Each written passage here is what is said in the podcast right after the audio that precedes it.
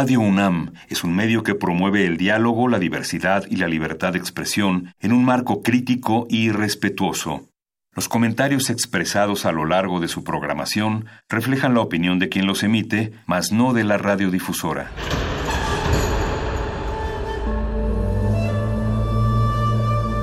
Un templo para la apreciación del ser mediante el sonido. mediante el sonido. Para nosotros. El sol sale durante la noche.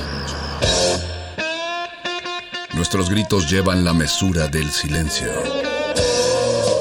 Y el descontento está lleno de baile y risas. A todo, incluso a nosotros, nos resistimos. La Universidad Ustedes y nosotros somos Resistencia modulada.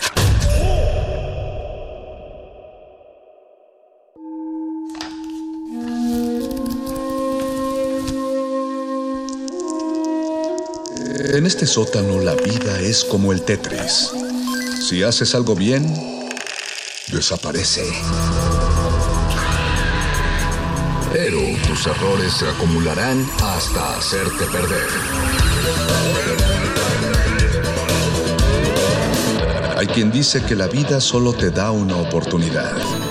Aquí, siempre tendremos otra vida. El calabozo de los vírgenes.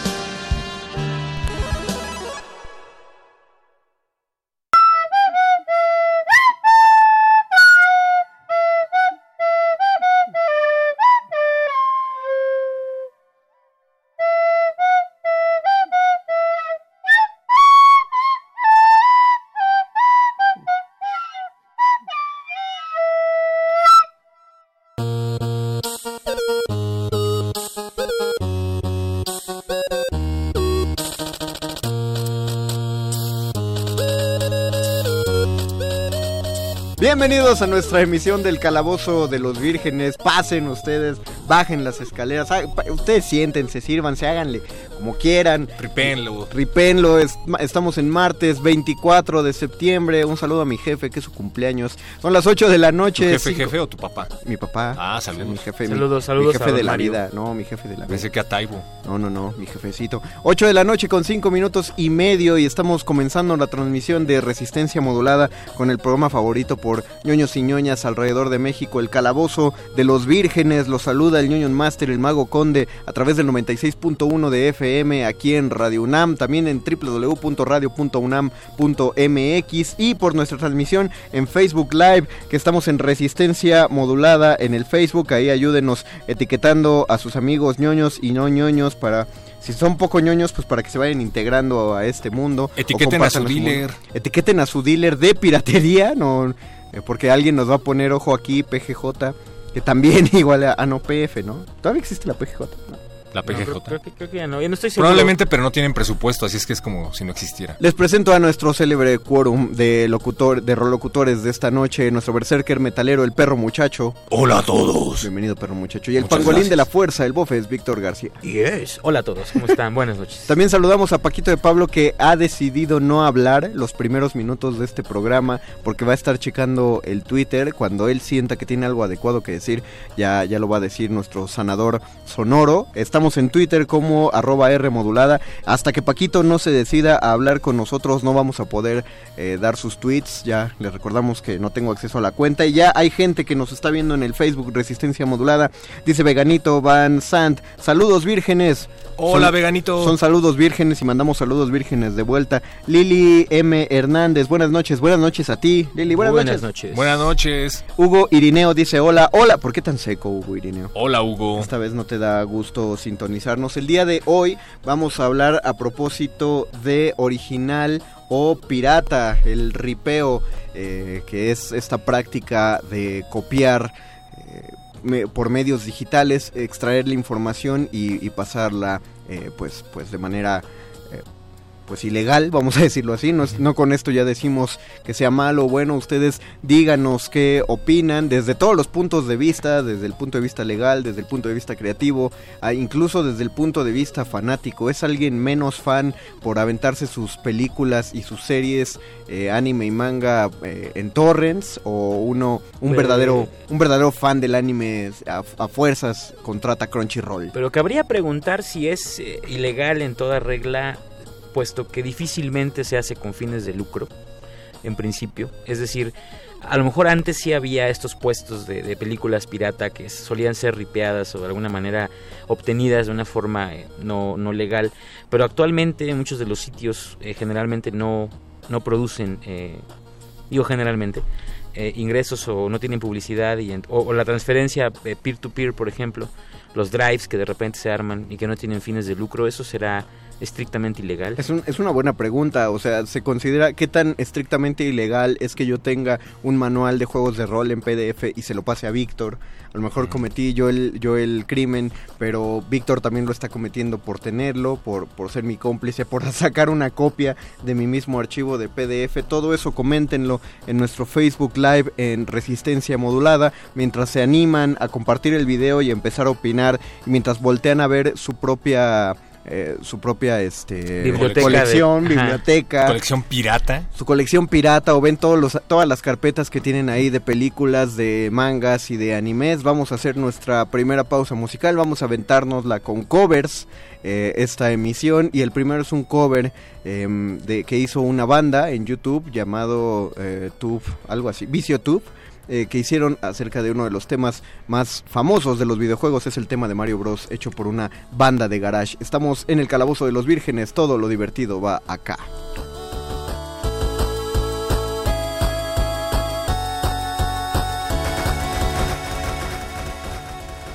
¿Cómo estás, campeón? eh? Tu papá es tan inteligente que te compró una película pirata y todavía no se estrena, apenas la estrena el viernes. También yo soy inteligente, ¿Ah, sí? ¿Por qué? porque me saqué un 10 pirata. Como que un día es pirata. Le copié a un amigo. Luis, pues me saqué un 10 pirata, como tu película. Las películas piratas se ven mal, pero tú como papá te ves mucho peor. ¿Qué le estás enseñando a tus hijos? El calabozo de los vírgenes.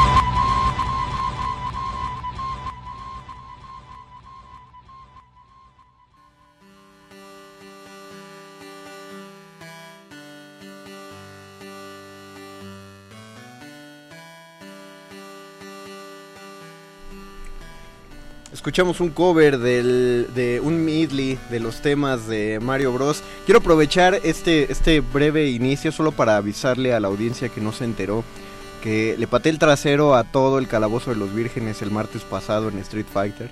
Solo perdí dos veces, tenía que presumir. Que conste que yo no fui. Que el perro muchacho no fue, pero igual hubiera perdido, pero sí. Claro que no.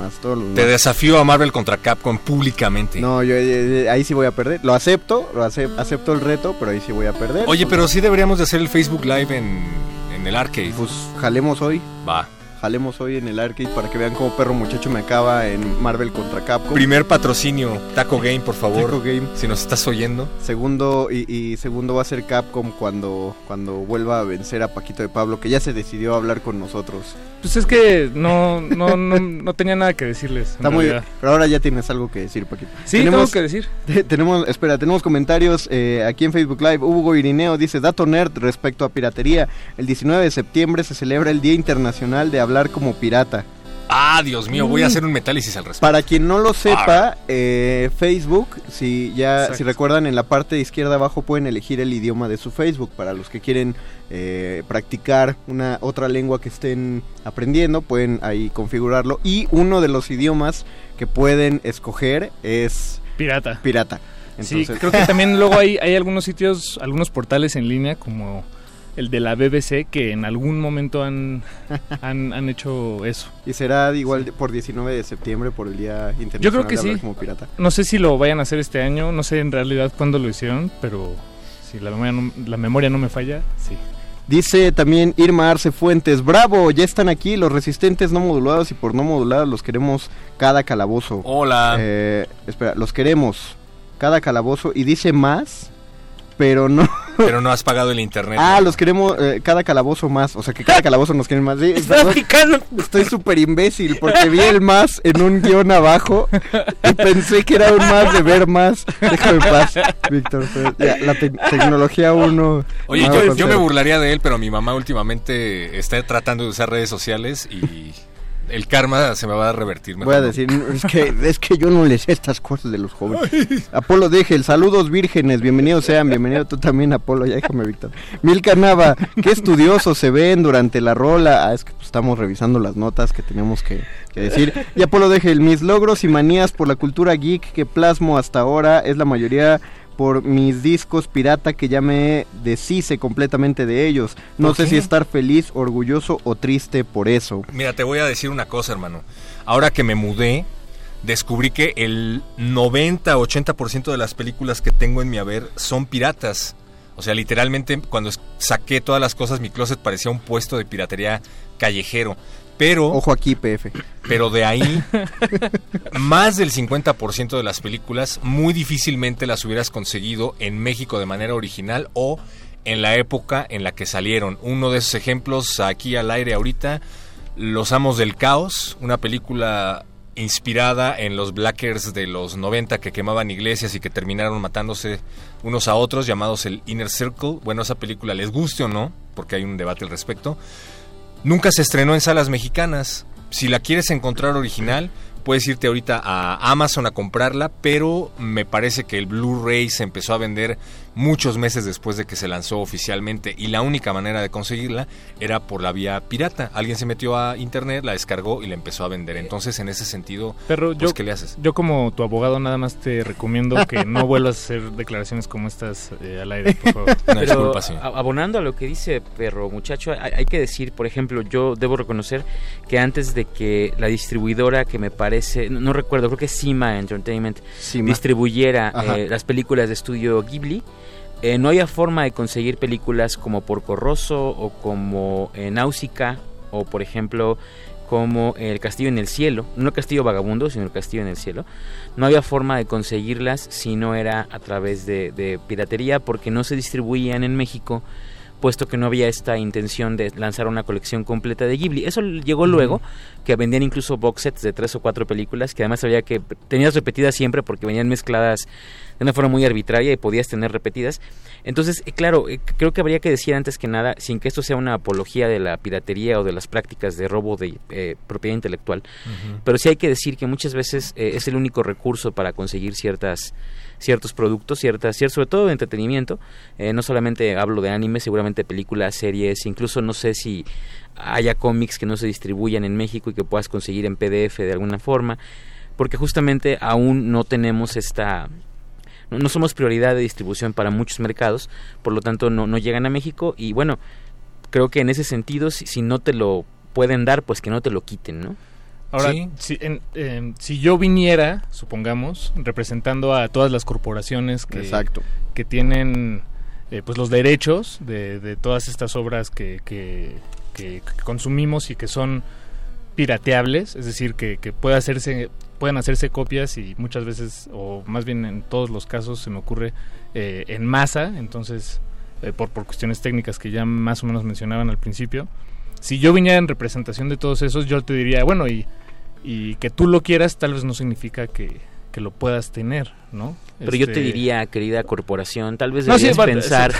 que si la quiero comprar es porque quizá deberías distribuirla aquí, consejito. Bueno, sí, pero tal vez no es tan fácil porque no todas las corporaciones son Disney, ¿no? Yo, yo el inverso, el inversionista diría, eh, ¿qué tal si le meten dinero en traerlo a México cuando solo tú y otras dos personas más lo van a comprar? O sea, eh, Ghibli, por ejemplo, empezó a venderlos ya hasta que se empezó a popularizar. Sí, fue a partir del Castillo Vagabundo, porque Ajá. aún con el viaje de Chihiro no se trajo nada más que el viaje de Chihiro y fue como un experimento a ver si el público mexicano aceptaba, ¿no? Claro, eh, público mexicano general porque ya había gente que los conocía desde antes, porque es un, finalmente eh, Miyazaki es un clásico, pero pero claro, no, yo, entiendo, o sea, allá fuera de, la, de, la, de lo que pudiera parecer como una especie de reclamo, lo cierto es que claro, no, no todos los mercados pueden a- a- acceder a ciertos productos, Sí. pero sí creo que esa no sería una razón como para mm, impedir o prohibir ciertas cosas.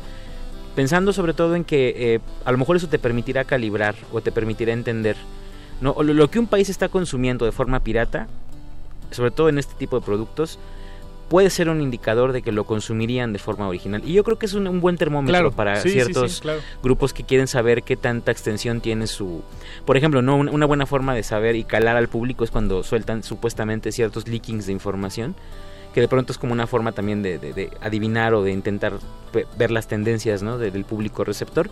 Creo que también la piratería o el hecho de que algo esté reproduciéndose de manera muy constante y asidua te puede dar indicaciones de que quizá hay ahí un nicho de mercado que pudieras llenar. No necesariamente, ¿no? Pueden ser cuatro o cinco eh, frikis y ya, pero también puede ser, puede ser útil para de pronto entender a un mercado de una forma mucho más eficiente que preguntarles directamente, ¿no? Que a lo mejor Sí, sería muy difícil. Sí, a lo mejor el, gran ejemplo es cómo quitan y ponen eh, audiovisuales de Netflix, ¿no? No siempre son los mismos que están en Estados Unidos porque los mercados pueden o no responder distinto. Estoy pensando, ahora que lo mencionabas, en el caso específico de la saga de Hades de Saint Seiya, que por cierto acaba de volver a Netflix. Vayan a verla. Y olvídense de la basura de Caballeros del Zodíaco que acaban de estrenar Knights of the Zodiac. Knights of the Zodiac es un producto que se hizo específicamente para conquistar el mercado estadounidense, porque los de Toei Animation ya no saben cómo llegarle a los gabachos a la hora de querer estrenar eh, allá Saint Seiya. Resulta que el, segundo mercado que más consume ese anime es Latinoamérica. Y uno de los doblajes más populares no solo es el latino, sino también el portugués. Cuando se estrena la saga de Hades en su época original, que fue 2007, una cosa así, todos los puestos piratas están tapizados de la saga de Hades. Todos. Todos. Y todos los doblajes y todos los subtitulajes que se hicieron fueron hechos por fans. Hasta que por fin empezaron a llegar los DVDs originales, estaban subtitulados. Pues no Mm. recuerdo si en inglés, pero no, no era tan fácil encontrar el, el doblaje en inglés. Sí, de hecho, ahora que dices eso, en, en One Piece, en, en esta serie que, que algunos de los escuchas y algunos de nosotros aquí Oh, hemos oh. tenido el placer de, de- de leer y de No, y de no algunos, creo que muchos. Sí, bueno, Ya muchos, ahorita muchos ya- más de los que parecen. Es popular, es uno de los pilares de Toei. Junto Sí, con Pero, no, pero hubo, hubo un momento que todavía era eh, pues poco mainstream. poco conocido. Sí, bueno, ¿no? hasta hace poco ya entró en algunas plataformas de paga para, para verla en línea, este, digamos, legalmente. Pero durante mucho tiempo la manera de, de verla era pues, en, en estos sitios gratuitos que evidentemente eran piratería. Y al ser piratería no estaba, no, no había una casa productora que la subtitulara, eh, digamos, entre comillados profesionalmente. Entonces, todos los subtítulos de las primeras temporadas que, que puede uno encontrar en, en esta serie, en estos sitios gratuitos, este sí de piratería, son hechos por, por los fanáticos precisamente, pero además estos en particular tienen diseño y cada personaje tiene sus propios subtítulos y es decir, hay, hay un e, en sí eso ya es otra capa más de la narrativa que, que, el- que, pues, la, la otorga la, la misma audiencia que la consume y eso me parece muy interesante.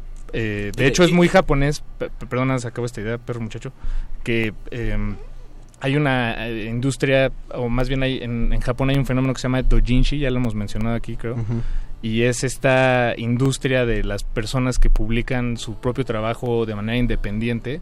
Y pues sí es piratería eh, porque sí lo venden y de hecho es muy caro.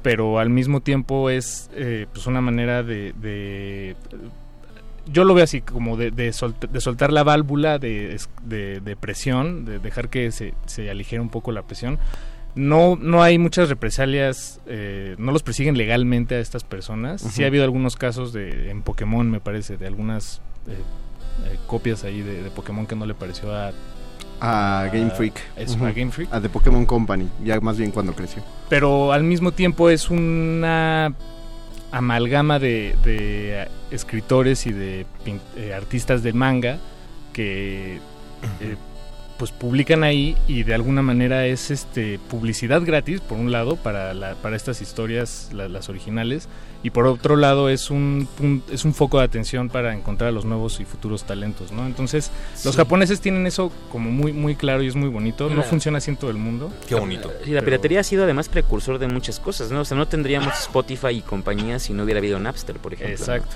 Y, y seguramente Netflix surgió a partir de estos sitios que ponían eh, películas, Cuevana. eh, Cuevana y otros. Es decir, eh, me imagino yo al que fundó Netflix pensando, no, ay, si hacemos este sitio, pero, pero, Pero legal, pague, pero legal, ¿no? Claro, pe- pero o- ojo ahí porque... De hecho, el que fundó Netflix lo hizo por correo. O sea, Netflix originalmente Sí, era claro, una era rentas por correo, ¿no? No, me, me refiero al concepto este te de las streaming. películas por mail. Pero de sí, streaming de digital y demás. No, y, y- y por supuesto que creo que, que ah, igual es una discusión grande. Ya cuando fue el asunto aquel de en Europa se acuerdan que hubo por ahí una ley que se iba a aprobar que al final por fortuna no se aprobó y en América también hubo un, intento parecido. fue- La fue ley el- Sopa y la ley Dory. Fue- pero fue el, el- el día que tiraron Mega Upload. Ah, Y- de y Kim.com. que- Y que o, tiran Mega Upload. Esa, esa fue como un hacktivismo eh, al que le pudo entrar todo mundo porque eh, después de que el FBI tira Mega Upload empezaron a circular bitlis, bueno, ligas, donde tú te podías meter y lo que hacía es que le empezaba a disparar desde Era un hive al FBI, ¿no? Ajá, Ajá. desde tu computadora le tiraba un montón de, pues no sé si virus, era, era no, era solamente solicitudes de Ajá, respuesta y eso para- craquea los para, servidores satu- para cosa. saturar los, los servidores del FBI. El problema es que sí te decían, si lo abres en tu computadora, vas, déjalo abierto, pero eh, a los 10 minutos ya cierra la página porque tu las computadoras empezaron a sobrecalentar de tantas solicitudes que enviaban. Pero pues fueron, imaginen, millones de personas abriendo esas ligas, soltando... Sí, sí, lo, sí tumbaron el sitio del FBI. y Claro. No levantaron Mega, Megaupload, volvió a abrir después. Como Mega. Como Mega. Mega.nz. El asunto es que toda la información que estaba en Mega Upload, toda, toda, toda se perdió Mentira. en esa, en, en esa No se perdió. Se transformó lo, grueso de ese asunto fue que, que había, o sea, este señor era tan visionario y fue tan advertido lo que iba a pasar que le dio tiempo de, de recolocarlo. Y lo- luego surgió el sitio de alguna manera. Eh, que sería este es, es mega.nz creo que tiene que ver algo que el servidor está en Nueva Zelanda y está fuera de jurisdicción de algo por eso está ahí y ahora el servidor funciona digo ya hay contenido que no puedes acceder a él pero Claro. en general se salvó mucho contenido justo porque hubo una previsión que es algo bien interesante que yo creo que tú como compañía de entretenimiento, cuando ves ese tipo de fenómenos, tienen que decirte algo, no tienen que demostrarte algo. A la larga, aunque podamos repelar mucho de Disney, el hecho de que haga un, un- un sitio como Disney Plus y que intente hacer precios como accesibles, está respondiendo justamente a esta necesidad de, de ofrecerlo lo mayor posible por un costo lo menos... A, ve- a veces se sabe que Netflix trabaja en números rojos, por ejemplo, ¿no? Siempre Sí, está en números sí, rojos. sí, sí. Wow. Justo porque es una necesidad que hay que cubrir y que prefieren cubrir de esa manera que tener esta política de, de- cerrar todo y, y no permitir al público que acceda a nada. Eh, yo creo que eso, eso es este, muy interesante como fenómeno social y responde seguramente a algo, porque no, no pirateamos, y lo digo, en, en- me incluyo pues, no pirateamos solo los países considerados en desarrollo, que eso es importantísimo. Piratea China, piratea Hong Kong, piratea Estados Unidos. Piratea Rusia, es piratea el número Rusia. uno en piratería. O sea, es decir, países desarrollados donde hay poderes adquisitivos importantes también son, y son de hecho las bases de la piratería. Eso debe significar algo en términos eh, sociales. Eh, la piratería no necesariamente responde a una necesidad de, de no Económica. poder de no poder pagar por algo, Ajá. sino muchas veces a necesidades de, de manifiestos políticos. Pensemos en este en este señor eh, Aaron Schwartz que tumbó una base de datos académica, JSTOR, que, era- que me parece que era del MIT o algo así. Eh, incluso estuvo perseguido eh, políticamente por hacerlo y luego se suicidó a raíz de esta persecución política y su argumento era los artículos académicos publicados por universidades no deberían costarle a los usuarios porque ya están pagados con los impuestos que subsidian esas universidades. Es decir, es- esa, esa lógica de pensamiento eh, está generalmente detrás de mucho de lo que entendemos como piratería simple y vulgar. Es decir, no todo es, no puedo pagar la película original. Ah, Hay, hay algo político claro, también detrás claro. que no se puede obviar. ¿no? Pero también, o sea, eso, eso sí estamos viendo la parte noble. Digo, no lo estoy criminalizando. No, no, no, no, y entiendo que esto no es, es- una es- defensa de Exacto, eso. ¿no? no, no, no voy a hacer una defensa, pero también eh, no todo es la parte noble. Eh, recordemos que, pongamos un mal ejemplo con una mala película, X-Men Origins, de la de Wolverine. Qué oso. que, o sea, eh, no es tan mala.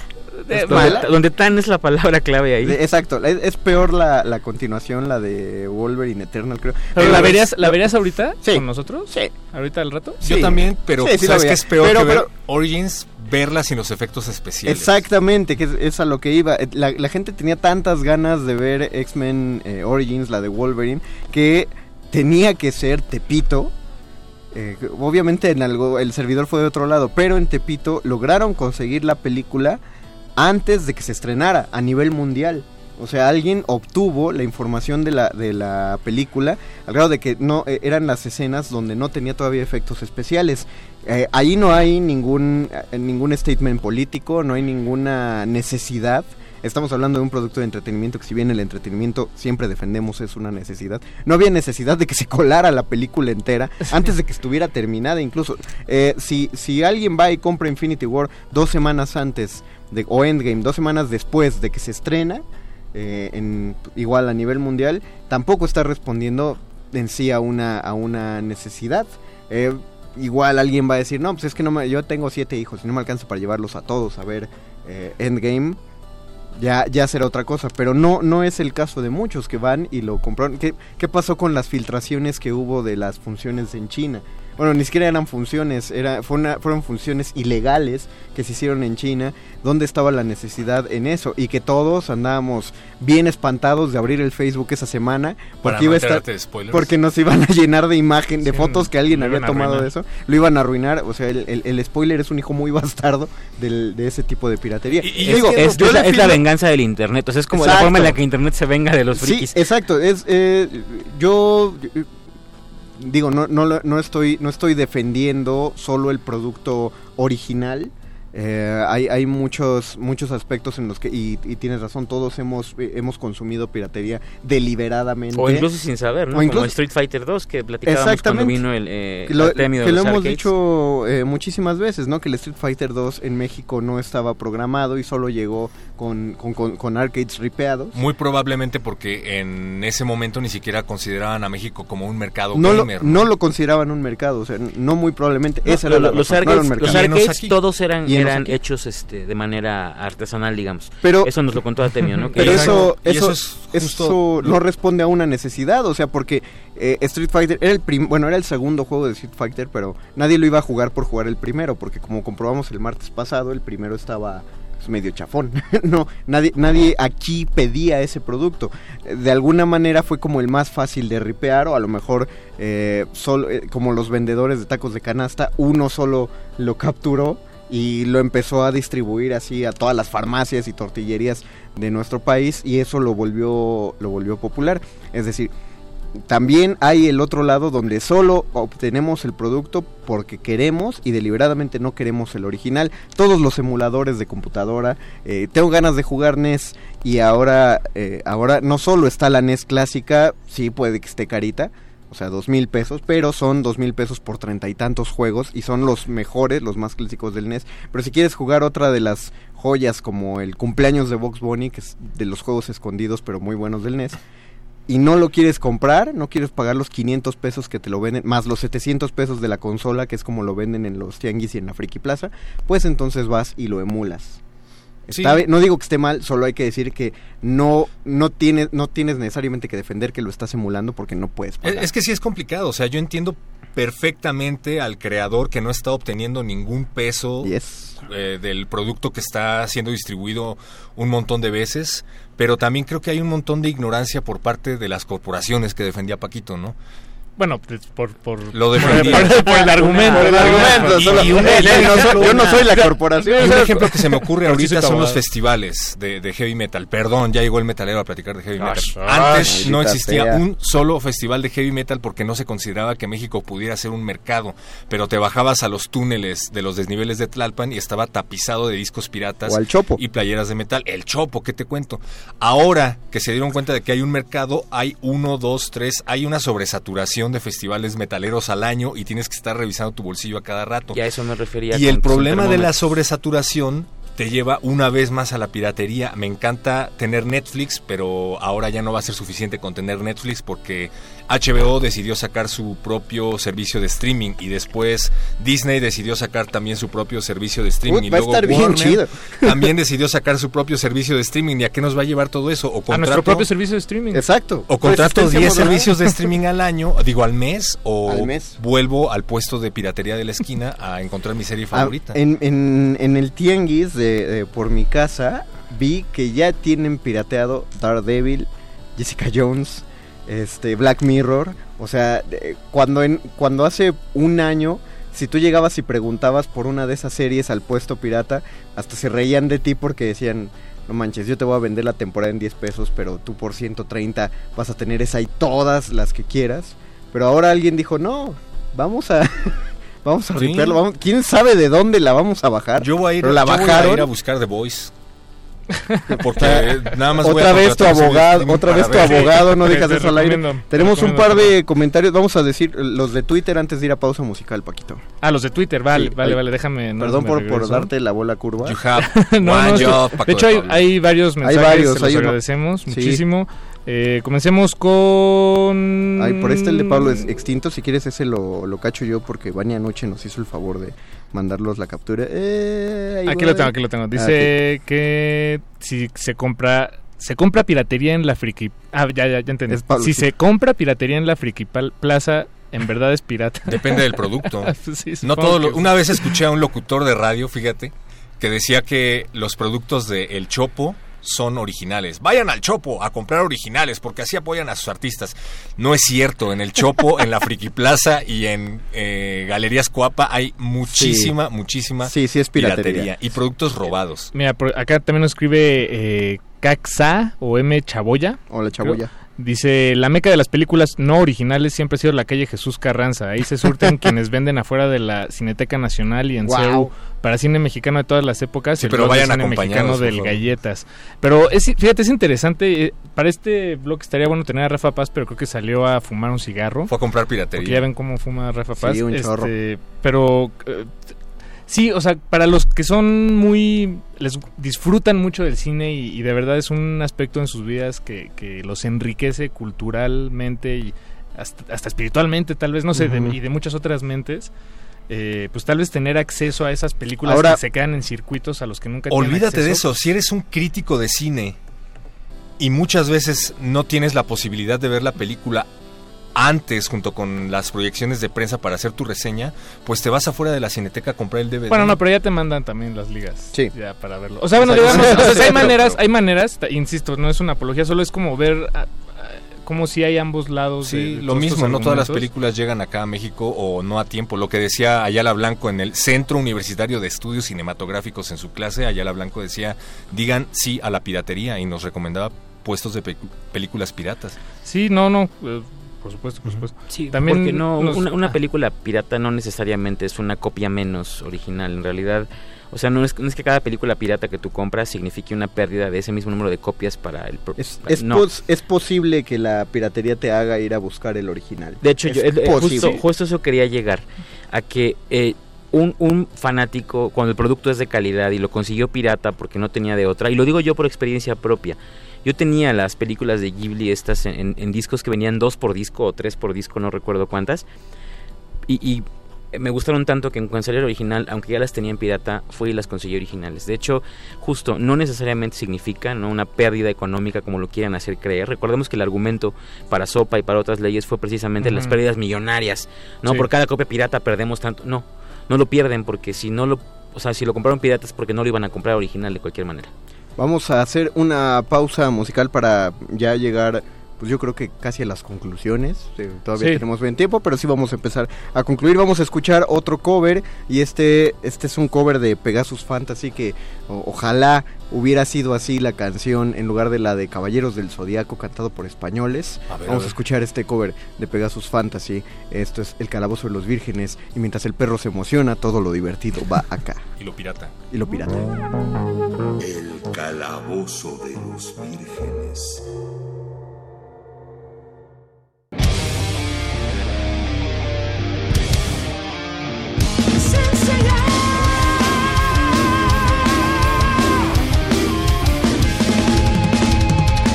Siempre la verdad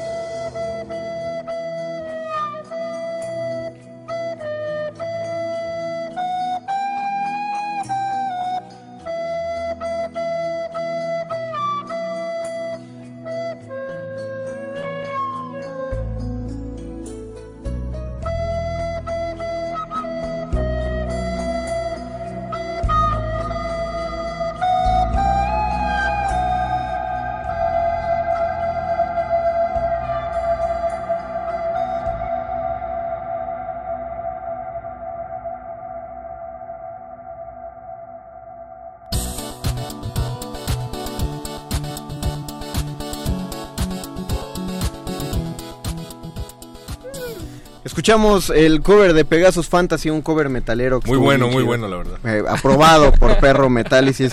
Eh, queremos avisarles dos cosas. La primera es que la transmisión anterior de Facebook Live se nos cayó. Perdimos Uh. un par de comentarios. Lo bueno es que muchos de esos comentarios iban desde que decían que ya no nos veían en la transmisión, que estaba apagado. Sí hubo un, un problema acá en, en la conexión. Pero también les queremos inventar, eh, inventar, invitar. Y vamos a inventarnos esta invitación. Puedes con, ¿Cómo no? concéntrate. Al tercer coloquio de cultura popular y de masas, ¿a qué le tiras cuando sueñas mexicano? Va a ser del 30, eh, 30 de septiembre y 1 de octubre en la Facultad de Filosofía y Letras y el 3 de octubre va a ser en el CEPE de la UNAM. Víctor, danos todos los detalles. Pues es un coloquio justamente de cultura popular y de masas que en su tercera edición presenta una cartelera verdaderamente impresionante. Eh, entre ellas va a estar el día martes en la UNAM eh, Humberto Vélez en una eh, un conversatorio. Voz de Homero Simpson. Exactamente, voz de Homero Simpson. Original, y hay, hay ponencias muy originales de trabajo que no suele llevarse al ámbito académico y que sin embargo este coloquio les brinda la oportunidad de hablar justamente de estas cosas frikis de una manera académica, razonada, crítica. Y de la Eh, UNAM. y de la UNAM, por supuesto, la UNAM que, eh, debo decirlo, además aprovechando que ayer cumplió años, ¿no? Nuestra universidad. Eh, la universidad que siempre en su generosidad eh, infinita, le pese a quien le pese, eh, permite este tipo de, de oportunidades, que son un- un- una invitación a la reflexión justamente sobre aquello que no se consideraría no susceptible de ser académico, que ya hemos comprobado con el festejo de Batman del año pasado, que eso Yes. es, es Ujú. falso y qué bueno que, que hay otros espacios donde se pueda hablar No, de fue este cosas. año, fue este año. Este- ah, fue este año, es Nada verdad. más que fue ¿Lo hace varios fue este meses. año? Sí, fue este fue año, sí, año, es cierto, es cierto. Ah, fue por, Fue este fue año. por abril Es cuando verdad. se publicó el primer Detective Cierto, Comics cierto. Master. Así Eh, nos va la y, vida. y justamente esa, Ay, no, el, no, el no, no, equívoco, es- no, no, ay, la vejez. Este, eh, y es un espacio que permite este tipo de diálogos y de verdad es, es- se pone bueno, es muy interesante. Va a estar por ahí también mi queridísimo maestro, de veras, maestro de vida, Aurelio González, el lunes en la conferencia magistral. Eh, de verdad, invitadísimos todos a que acudan a este coloquio que va a estar. ¿Y tú de qué vas a hablar. Víctor? No, yo de nada en particular, pero todos nosotros El calabozo de el los Calabozo de los Vírgenes. Vírgenes fue invitado a este maravilloso coloquio para hablar justamente de cómics. Eh, es el jueves por la tarde, vamos a estar ahí todos eh, de esta cabina, ahí trabajando y haciendo que los cómics se vuelvan algo académico y divertido. Justamente eso también, ¿no? Que es un coloquio que tiene esta, esta amenidad y esta particularidad de ser un coloquio realmente... eh, necesario, ¿no? Para reflexionar sobre múltiples cosas. Yo de verdad los invito a, a que, a que trabajen. Va a estar también por ahí Aurea, que es frecuente. Aurea Scheide. Ajá, que es recurrente en esta cabina.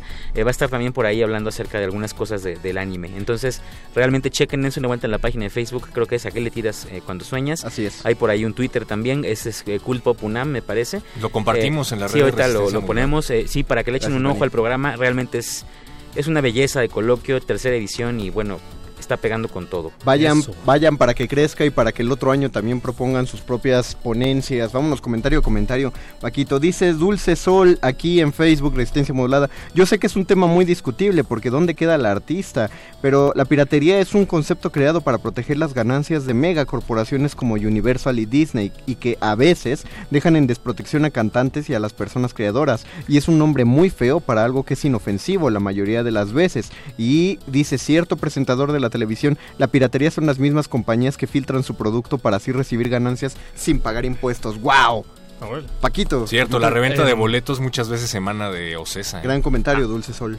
Eh, Alfonso de Alba Arcos nos escribe, la piratería siempre ha sido una promoción marginal gratuita para los autores y a veces ni tan marginal. Como bien dicen, más de una vez he pasado del pirata al original. Saludos. Saludos. Claro, saludos, Alfonso. Súper. Dice Milton Garduño, también la mala mercadotecnia promueve la piratería al imponer precios ridículos a los productos. Por ejemplo, es más caro comprar un cover actual de alguna canción exitosa que una canción con producción original. ¿Cuál es el precio real de una canción y de qué dependería establecer su precio justo? Lo mismo aplica a películas, series, software, apps, etcétera.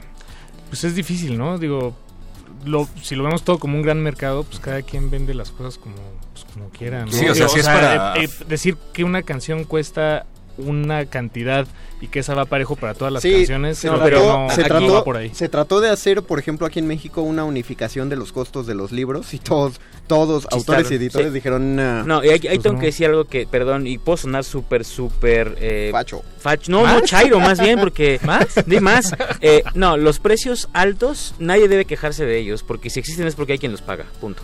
Sí, bueno, eh, y eso me lleva al siguiente comentario que nos escribe Ferali, y muchas gracias Ferali por escribirnos.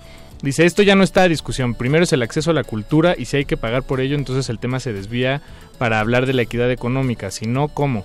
Y eso me lleva a algo que, había preparado, eh, que ya nos da mucho tiempo para profundizarlo, lamentablemente, pero, Pero nada más dilo. quería decirlo rápidamente, que creo que algo que atraviesa esta conversación es son estos, estas dos ideas que es en, en inglés el copyright y el copyleft, Ajá. o los derechos de autor y el dominio público, llamémosle. Y entonces hay muchos eh, críticos, algunos de ellos cineastas, otros filósofos eh, y muchos de ellos académicos y al mismo tiempo todo, que eh, como Brett Gaylor, que hizo un documental que se llama RIP Remix Manifiesto, que es una película eh, que es open source, es decir, que este, la licencia con la que se publicó implica que eh, todos somos de alguna manera dueños de ella, o, o más que dueños, podemos hacer con ella lo que queramos como si fuéramos dueños de esta, de esta película. Y es interesante porque la película habla precisamente de eso. Y, y bueno, para hacer la historia todavía más corta, es un manifiesto que, que dice más o menos lo siguiente, la cultura se construye sobre el pasado, punto número uno. El pasado siempre tratará de, de controlar al futuro, punto número dos. El futuro cada vez se hace eh, menos libre, punto número tres, por, por eso. Por lo tanto, hay, para construir sociedades más libres, todo esto por supuesto hablando de cultura, Sí. debemos controlar o limitar la influencia del pasado. Entonces él lo que dice es, está bien el copyright, está bien el derecho de autor y, y- y tener cierto control sobre la obra para proteger los intereses de los creadores y bueno, y que no se mueran de hambre, en fin, todo esto que ya conocemos. y, y esas cosas. Es que pero, las pero no son baratas. Sí, ¿no? Pero tal, o sea, ¿por qué, por qué protegemos una obra hasta 100 años después de que falleció el autor, ¿no? Ajá. Entonces, como que ellos más bien abogan por no, pues tal vez que se proteja en vida, pero después todo pase al dominio público. De hecho, creo que hay un mínimo, eh, eh, en la- en- hay una convención universal de copyright o de derechos de autor que es mínimo 25 años Sí. después de la muerte. ¿no? De hecho, eso, eso se usa en muchos países. El problema es que en México las leyes siguen muy arcaicas y los En derechos de son 100. escritores son 100 años. O sea, es, es ridículo la cantidad de tiempo que se tiene que esperar. Un autor tiene que dejar en su testamento las, la, la- la orden de que sus derechos se liberen para que se pueda tener acceso de ello. Y eso, si no entra por ahí, pues la, la familia, como ocurrió en casos de Emilio Carballido, que su pareja sentimental tiene pues todavía los derechos. Eh, Eso y también que muchas veces los derechos de las cosas no los posee ya ni siquiera el autor. Recordemos que, por ejemplo, eh, los derechos de muchos productos ya ni siquiera son de los autores, los venden a, corporaciones que no tienen, eh, como no tienen muerte, no tienen fecha de muerte, van a poseer los derechos A perpetuidad. a perpetuidad. Es decir, ahí sí hay cosas que, que habría que ver. Yo, yo personalmente soy partidario de eh, sí apoyemos eh, el arte, sí apoyemos al artista, pero al, al artista, no, no, no a quienes hacen eh, usufructo de eso. ¿no? Una, No- no una a los banda llamada A ver, perro, Tool, ¿qué opinas? que a ti te gusta mucho, que a mí me, Me gusta encanta. mucho, acaba de liberar su catálogo y rompieron todos los récords mundiales porque cuando lo liberaron ese día todo el mundo estaba escuchando a Tools en iTunes, todo el mundo estaba escuchando a Spotify En Tool. eh, a, en A Tool en Spotify. a Tool en Spotify, en YouTube y en todas las plataformas digitales. Y pirata también. Y hay que decir que Tool se tardó 13 años en sacar el nuevo disco de estudio que ahorita todo el mundo está oyendo porque tuvo problemas legales con su disquera. Se la pasaron 13 años entre demanda y demanda para recuperar los derechos de esa música que por fin lograron liberar. La reflexión sería, hubiera batido todos estos récords Tool si no hubiera sido por la misma disquera que en algún momento los embaucó. Yo diría que no. Y lo interesante ¿quién los es que conocería? ahora ahora Tool, que se dio a conocer de esta manera, cuando quiera organizar conciertos, que es de donde realmente puede obtener un recurso propio, Una banda. una, ban- una banda, eh, un recurso propio, ahí es, es donde, donde importa esta difusión.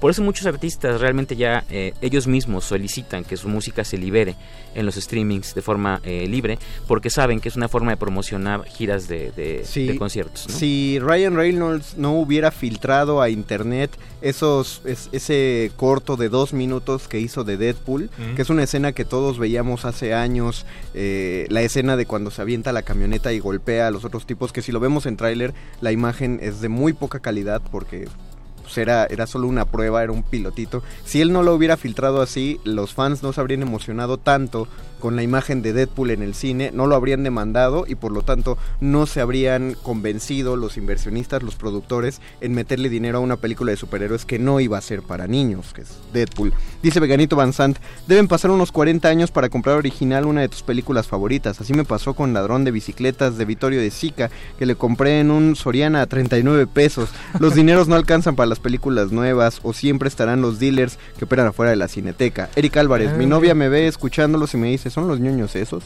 Sí, somos los ñoños somos. esos. Novia Mira, de Eric. También nos escribe Cristina Urias. Hola, Este, Cris. Hola Cris.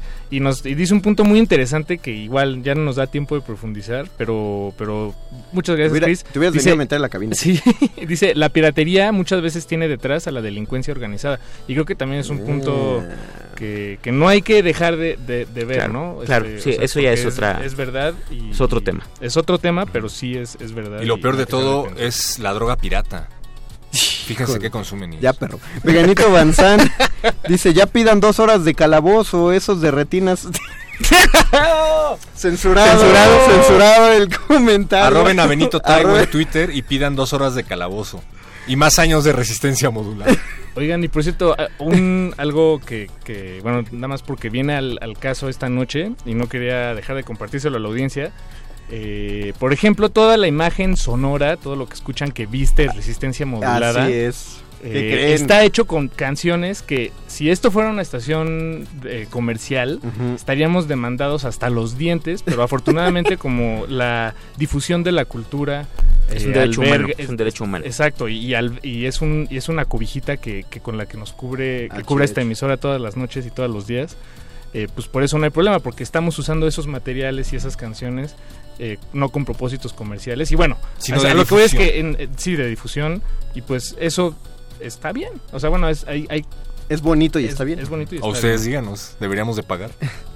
Pues, pues que nos lo paguen. Arroben a Benito Taibo. Eh, arroba Benito. No, no es cierto. Más bien digan que díganle eso de más horas y, Y ya. y más pago a, Y más pago a, a más pago a locutores. Este, nos fuimos tan rápido que nos quedan todavía como dos minutos. Ah, este... Eh, Paquito, tú. Suficiente para leer No, comentarios. sí, sí, Suficiente hay- para leer comentarios. quedan unos más. Eh, David García dice, una de las mejores leyes de derechos de autor es la mexicana. No, no creo que lo diga irónicamente. con No, de hecho es muy buena, es muy sí. buena, pero el problema que tiene es ese que dijimos, que Sí, exacto. los es tan buena, es tan protectora que los guarda por años. Es un arma Eh, de doble filo. También dice que no ha escuchado el disco de Tool, pero bueno, es de Tool Army. Y alguien que nos escribió mucho, me estoy dando cuenta, y perdón que no te mencionamos ninguna vez, fue Oscar, también conocido como arroba Uzumaki Gun. Hola, Uzumaki. 2997. Pero... Eh, sí, no, perdón, es que ya... ¿Que dónde puede pagar Crunchyroll? Pues según yo con tarjeta de Sí, crédito, ¿no? pues te metes a la página, es como Netflix, solo que tiene eh, Híjole, Puro anime. eh, anime y lo pagas igual con tu tarjeta. O métanse a ver esto de Retina Latina. No, de Retina. Retina Latina, que lo estuvieron promocionando mucho en redes, eh, en redes sociales, que es una plataforma tipo Netflix, gratuita, y que difunde el trabajo de creativos mexicanos. eh, lati- no, latinoamericanos. Eh, contenido en español, original, cortometrajes, eh, largometrajes. No, yo la verdad no me he metido a verlo, pero pues ahí les va el dato. Y les recordamos que para que sepan dónde van a estar estos ñoños y otros ñoños más académicos, métanse al Facebook de ¿A qué le tiras cuando sueñas? El coloquio de cultura popular. Eh, Vani anoche nos informa que ya fue compartido en nuestras redes sociales, entonces échenle un ojo al programa, eh, que pues, la variedad que va a haber tanto el 31 como el primero y el 31 de septiembre, 1 de octubre y... 31 de septiembre, 30 de ¿seguro? septiembre. Perdón, 30 de septiembre, 1 de octubre y 3 de octubre, que es donde los ñoños estaremos por allá en el CEPE.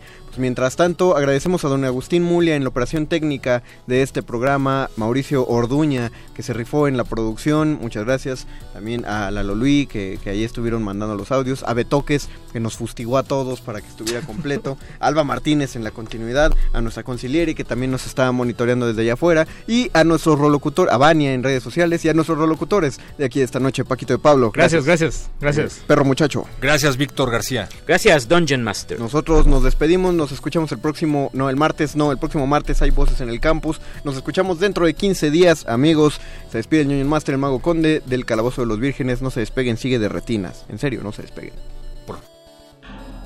Nadie termina un juego siendo la misma persona que solía ser.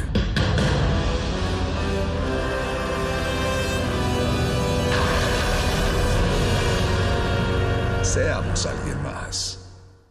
2019. 100 años del nacimiento de Mario Bunge, físico, filósofo y humanista argentino.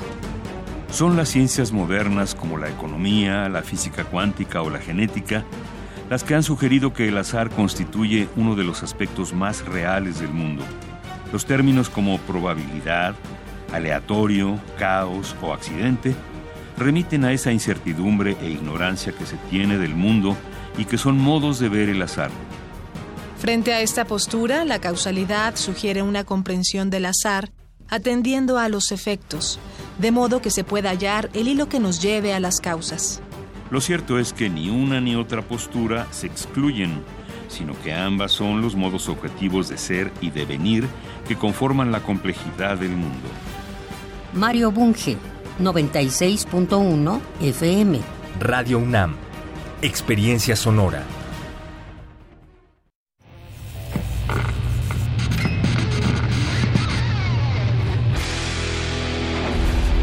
¿Recuerdas esta música?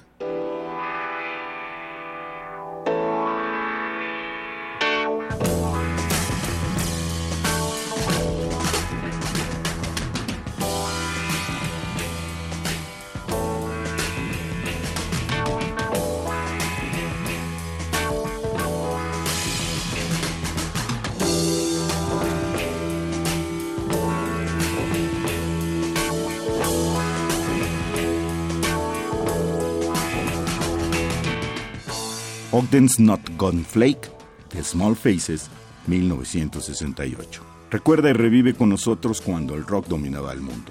Todos los viernes a las 18.45 horas por esta frecuencia, 96.1 de FM. Radio UNAM, Experiencia Sonora.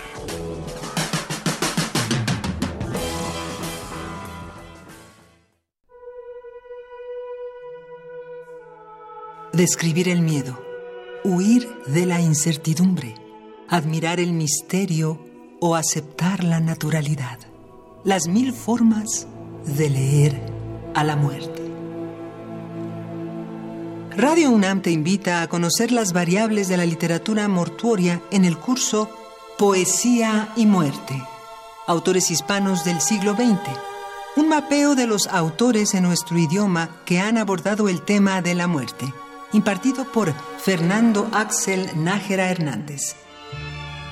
Lunes y miércoles de las 17 a las 19 horas en las instalaciones de Radio UNAM, del 16 de octubre al 25 de noviembre. Informes e inscripciones al 56 23 32 72. Cupo limitado. Radio UNAM. Experiencia sonora.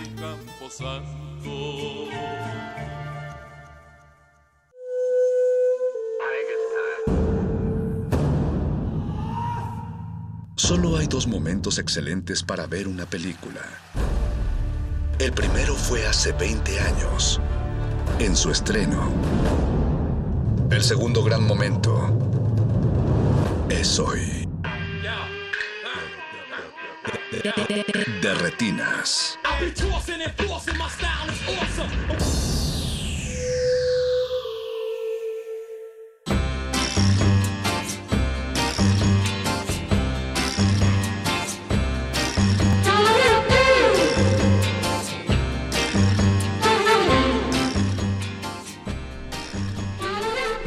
Buenas noches y bienvenidos a su cabina cinematográfica, esto es de Retinas. Y mi nombre es Rafael Paz, vamos a estar hablando de cine hasta las 10 de la noche, como todos los martes. Está aquí a mi derecha Jorge Javier Negrete. ¿Qué tal, Rafa? Buenas noches. Y a su derecha Alberto Acuña Navarijo. ¿Cómo estás, Rafa? Buenas noches. Te ves un poco alterado, Alberto. No, más bien mojado. Ah. Estoy mojado. El- así que la gente que venga caminando por sola este, sabrá a qué me refiero. Con cuidado. Con cuidado. Pusieron ahí este, unas piedras en los charcos para que puedas pasar. No, no sirve Ay, mucho. qué considerados. Alguien Sí, fue sí. muy considerado, pero debo decir que no, no sirve de mucho. No. Es como este programa que pasaban en Nickelodeon. No sé si se Ándale. acuerdan. ¿Cuál? Que era como el juego de la oca, pero en, como en ruinas Ah, mayas. la, del, la leyenda del templo perdido. Ándale. Sí. gran clásico de los años. Hubieras ganado o perdido, Alberto. He perdido, porque terminé mojado, entonces no. Eso sí. Un juego que a lo mejor hubiera ganado hubiera sido el Wichily McCoy. El de, el de Chabelo, güey. Ah, ¿qué? ¿No te acuerdas? No, no, así tan específico de Chabelo, no. Mientras que no sea el concurso de silencio o con ruido para la escalera loca, todo está bueno. Pues les damos la bienvenida. Ahí se hubiera. Bienvenidos. Ahí chance hubiera ganado. Sí, chance sí. Recuerden que nos pueden contactar en Twitter como arroba R modulada y en Facebook como Resistencia Modulada. Estamos en el 96.1 FM de Radio UNAM. Y pues, como les decía, vamos a estar hablando de cine, en, es- en específico de la próxima edición del Black Canvas que inicia el 1 de octubre, si no me equivoco. Próximo martes. El, El próximo próximo martes. Sí. Que coinciden que tenemos voces en el campus. Entonces, bueno, si van a la inauguración, allá nos vemos. Espero. Yo creo que ahí los de Radio UNAM fueron muy considerados también. Dijeron, no, pues va a ser Black Canvas. Para que vean que aquí el cine sí importa. El cine sí cuenta. Y bueno, antes de entrar de lleno a la programación de Black Canvas, tenemos eh, una voz especial en la línea que nos va a platicar también de un evento bastante curioso que sucederá el próximo sábado en el Cine Villa Olímpica. Él es Praxedis Razo, que lo han escuchado seguramente en Filme Radio. Nos ha acompañado aquí en la cabina Buenas también. noches. Ah, también, también. Y perdió, por cierto, ¿eh? junto con, con Jules Durán, el clásico. Praxedis, ¿estás ahí? Ustedes nunca se olvidan de ese detalle, ese pequeño detalle. ¿Cómo, No. olvidar- cómo olvidarlo, Praxedis? Oye, sí. ¿Tú te olvidas de las corridas de Joselito, Praxedis? Pues no. No, a veces, a- bueno, a veces hay muchas eh, prescindibles, sí, pero bueno, que me da gusto que nunca se olviden de, de ese detalle y que viene la revancha, ¿no? Eso sí, ojalá. Eso sí, próximamente ya se está, ya se está cocinando la, la revancha. Ya se cocina, ya se cocina y, y sí, pues estaremos, gracias por, por mencionarlo, estaremos eh, comentando un evento singular, un evento que no hay mucha oportunidad de tenerlo en la Ciudad de México. Cochambrosón. es- exacto, es la perversa mirada prohibida, el cine silente pornográfico mexicano de los años 30 y 40 por ahí se pone bueno. eh, es, es- va- son, son cinco títulos los que vamos a pasar gracias a la celosa filmoteca de la UNAM que no, no deja eh, salir fácilmente ese material, pero pues ahí está el clásico sueño de Fray Vergazo, el viaje de bodas de Chema y Juana, un minuto de amor, tres actos amorosos y también el espectacular Monje Loco. Todas películas silentes, todas películas anónimas y todas películas mexicanas bien pornográficas, bien cochinotas. Pues Praxedis, eh, también cuéntale a, a los radioescuchas dónde será esto, a qué hora. Claro, es la cita va a ser el próximo sábado 28 de septiembre a las 8 de la noche en el Cine Villa Olímpica. El Cine Villa Olímpica está en la en la en la en el Deportivo Villa Olímpica eh, ubicado al sur de la ciudad frente a en contraesquina de la pirámide redonda de Cuicuilco y eh, atrás de la, la residencial Villa Olímpica. Es la, la entrada es gratuita, de- la entrada al cine, pero si van en auto mm, eh, tienen una pequeña cuota, no recuerdo de cuánto, pero es pues es irrisoria por lo que van a, a cambio de lo que van a ver, ¿no? Oye, una homilía con Fray Vergazo. Sí, No me la pierdo. Jorge. ¿Ya, ya lo han visto? ¿Ya, lo, ¿Ya han visto ustedes algo de este material? Hemos, yo he escuchado de él, porque Ajá. hay hasta programa de Rafael Aviña, el de Curiosidades de la Filmoteca, sobre, específicamente sobre estas películas. Pero yo no he tenido oportunidad de verlas. No sé, Alberto. Tuve la oportunidad. Y- Ah, Pues, este, de hecho, de las pocas eh, ocasiones que se han exhibido, de hecho, por eso esta proyección el sábado pues, es bastante especial, porque son contadísimas las ocasiones. Sí, y eso fue en las primeras ediciones de Morelia, ¿Mm? donde se pudo ver un, una función de medianoche de alguno de esos ejemplos, incluyendo Ray Vergazo. y por ahí, hace 15 años, en una feria de cine porno, de las primeras que había en la ciudad, se les ocurrió, ¿por qué no?, pues proyectar alguno de esos cortometrajes porno mexicanos de los años 30, 40. Entonces, pues sí son eh, pues son ocasión especial y sí es bastante curiosa ese ese corto en particular. sí, aunque sea por curiosidad, pues dense la vuelta. Además es, Es- gratis. Eh, exacto, es una curiosidad, pero también va a haber comentarios de una, una experta en, no en pornografía, lamentablemente, no es una estrella porno, pero sí es una experta en el cuerpo de- del hombre y la mujer después de la Revolución Mexicana en México, y es Alejandra Calleja. Ella eh, va a estar pues, aderezando los cortometrajes, todos son cortometrajes, a veces muy, muy cortos, con, con comentarios academicistas y eh, a mí también me pusieron allá al lado de ella, pero yo lo único que voy a hacer es poner el micrófono en mi corazón. Porque, ¿qué comentas a, a- a unas películas así tan, tan de a tiro explícitas? Pues ya seremos eh, testigos de ello el sábado. Pues que comentes El la puesta en escena. Sí, sí, sí. El sí, lenguaje cinematográfico. Claro. ¿Cuántas Y- posiciones este, tuvieron los actores? Bueno, eso ya es más avanzado, Alberto. Sí, pero es de ojo clínico y seguramente Praxedis lo tiene, entonces puede analizar bien las escenas. Con esa elocuencia que lo caracteriza siempre. Estoy haciendo mis notas, muy cumplidor, como siempre también. y, y seguro que nos la vamos a pasar bien el próximo sábado 28 a las 8 de la noche allá en Villa Olímpica. Y bueno, también es importante mencionar, esta, esta función es eh, gracias a la, al, al, al Festival Internacional de Cine Silente, que, es, que tiene su sede en Puebla, en México, eh, y va a tener una, tiene una pequeña itinerancia a lo largo del año porque ya viene, ya se acerca.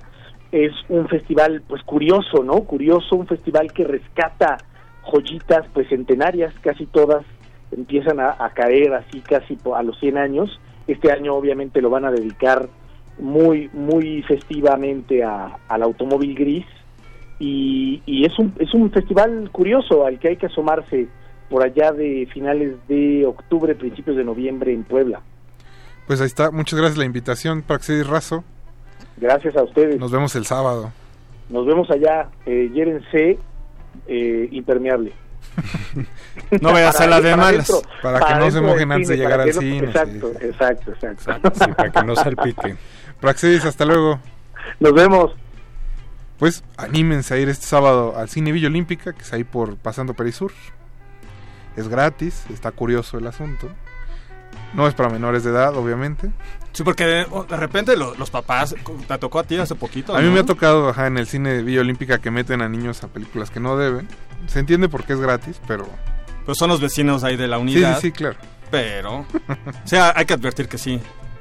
Después de la del primer corte entenderán que no es un, una, un programa para, para niños. Pues nosotros vamos a escuchar un poco de música antes de, re- de recibir a Pedro Emilio Segura Bernal, programador de Black Canvas. Así que escuchemos un corte de su película inaugural que se llama Synonyms, si no me equivoco, y que abrirá el festival el próximo sábado. No se despeguen. No, no, el próximo El martes. martes, el martes. Próximo martes. Pues estamos hablando que es el primero de octubre, Rafa. Martes, martes, martes, martes. Eh, regresamos a Derretinas.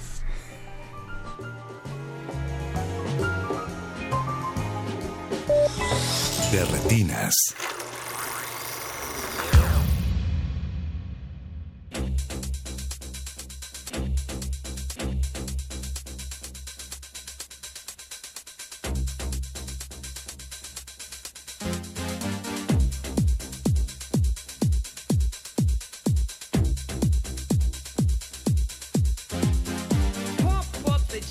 Pump it up while your feet are stumping. And the jam is walk ahead.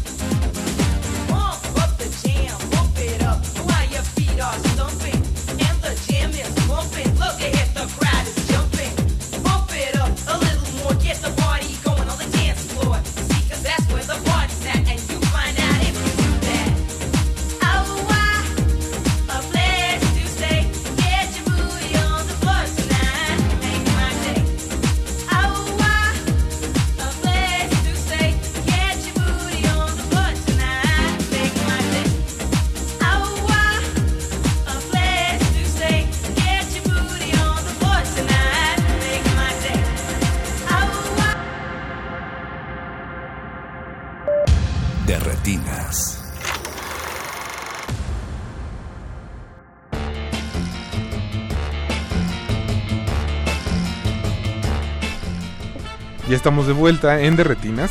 Muchas gracias a todos los que nos están escuchando del otro lado de las bocinas. Recuerden que nos pueden contactar en Twitter, arroba R modulada y en Facebook como Resistencia Modulada. Le mandamos un saludo a Pablo Extinto, que ya se manifestó. A nuestro querido David García también saludos. ¿Qué cuentan? A Esther Pa- Painero. Y eh, Leslie Solís nos mandó un mensaje que dice que ya no va a ir a la función. Tenía pensado ir a la función de cine silente porno, de, que nos acaba de hacer el favor Praxedis de, de hablar. Oye, pero ¿por qué? Que porque sí es explícito, entonces ella prefiere mantenerse casta. Bueno, respetamos. Respetamos todas las creencias. Un saludo a Margarita Zavala también. Y pues como les decíamos al inicio del programa, vamos a estar hablando de la próxima edición de Black Canvas que inicia el martes primero de octubre. A ver si no se me fue el día. y para eso tenemos en la cabina a uno de sus programadores, Pedro Emilio Segura Bernal. Muchas gracias. Pedro Emilio, ¿cómo estás? Bien, ¿y tú? Bien, aquí contento. ¿Están listos para el festival? Estamos listos para el festival. es una pregunta bastante compleja que con muchas vertientes de respuesta, pero vamos a decir que sí estamos listos para Al el menos festival. las películas ya están. Ya están las películas, ya están las copias, ya están los subtítulos. Está todo puesto para que inicien. Entonces, bueno, pues creo que debemos empezar. Es una programación bastante extensa. Y pues la producción quiere saber qué desayunaste. ¿Qué desayuné? Dos huevos estrellados eh, con hummus, jocoque y salsa tabasco. Pero el chiste es cómo estaba la yema. Casi cocida, casi cocida. No es tan experimental entonces el Black. Eh, mira, te voy a plantear esto como... Oye, ¿así No. como desayunas programas? ¿O Sí, nos gusta la experimentación. Digamos que la combinación de jocoque y hummus es un sincretismo que nos permite una exploración junto con la- lo occidental del huevo, ¿cómo se llama? del huevo estrellado, que uno estaba bien cocido y el otro no. Así hay en el Black Canvas, digamos. Por eso me gusta este festival. Yo sé, yo sé. Pero bueno, Peter, del año pasado a este, eh, creo que cambiaron un poco las secciones. No, ¿verdad? Mm, No, no cambiaron, solo tenemos ahora una competencia internacional, que Ah. es algo, un dato bastante importante. Que antes era una sección de muestra y ahora ya Exacto. Antes era una sección de muestra que tenía la misma intención, digamos, pero ahora es una cuestión competitiva porque vivimos en un mundo capitalista y necesitamos tener un ser regidos por la competencia. Pero aún así, la verdad lo vuelve un poco más interesante porque permitió que también la, la sección creciera. De, pasó de tener 5 o 6 películas a tener 11 en esta ocasión y ser mucho más rica y plural en su que también es una significación de lo que terminó siendo todo el festival digamos. Pero bueno sí es la sección Nuevo Horizonte para aquellos que estén interesados en las propuestas más radicales del cine contemporáneo de todas las latitudes. Tenemos películas camboyanas tenemos películas canadienses tenemos películas alemanas francesas suizas por supuesto porque siempre tienen que estar esos esos grandes países pero también tenemos a naciones limítrofes como o no tan bien representadas como Brasil Argentina la ya mencionada Camboya pero bueno, ya se me acabaron los 11 países que También hay una. China, ¿no? También hay una China, tienes razón, que estuvo el año pasado. En títulos en específico tenemos, o sea, son películas que han sido muy comentadas o que han sido, que han causado bastante controversia desde su estreno internacional, digamos. Tenemos You Have the Night, este, You Have the Night, que estuvo, sería la primera dentro de la programación que estuvo en Venecia el año pasado. Es una película serbia que recuerda mucho al espíritu de Angela Chanel, por ejemplo, o, Andre- o Robert Bresson.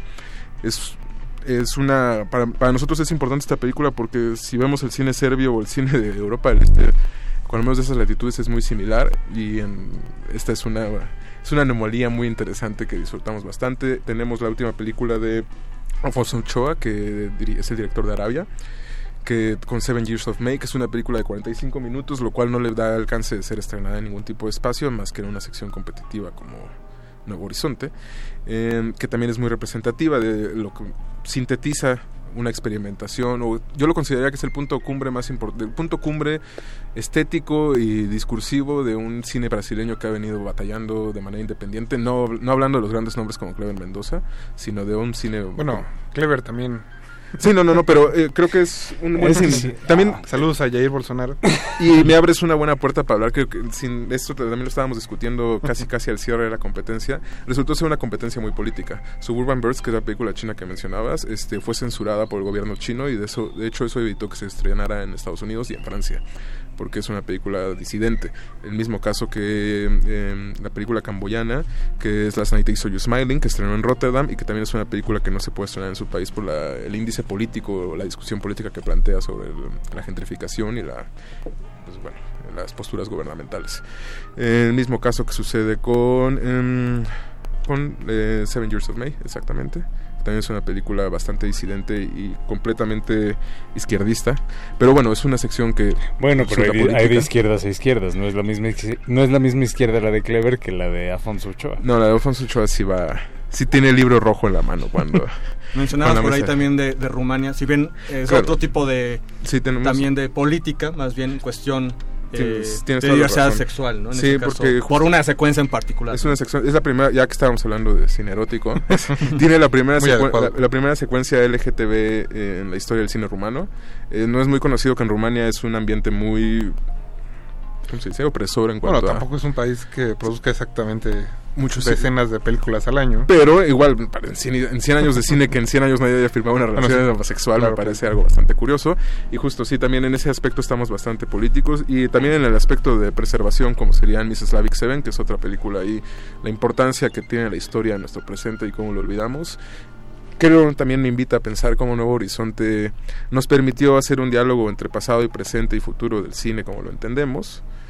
Y ver, ver, ver qué discusiones se pueden salir a partir de esta programación. ¿Quiénes elegirán a los ganadores de esta un, sección? un jurado bastante interesante que nos honra poder presentar. Quisimos que el jurado no solo fuera de nuestro ronco pecho, sino que también fuera un diálogo como el- con el resto de la programación y que aportara a las secciones que, bueno, a las actividades que tenemos en lo que llamamos la extensión del Canvas, que son masterclasses y conversatorios que tenemos con figuras importantes.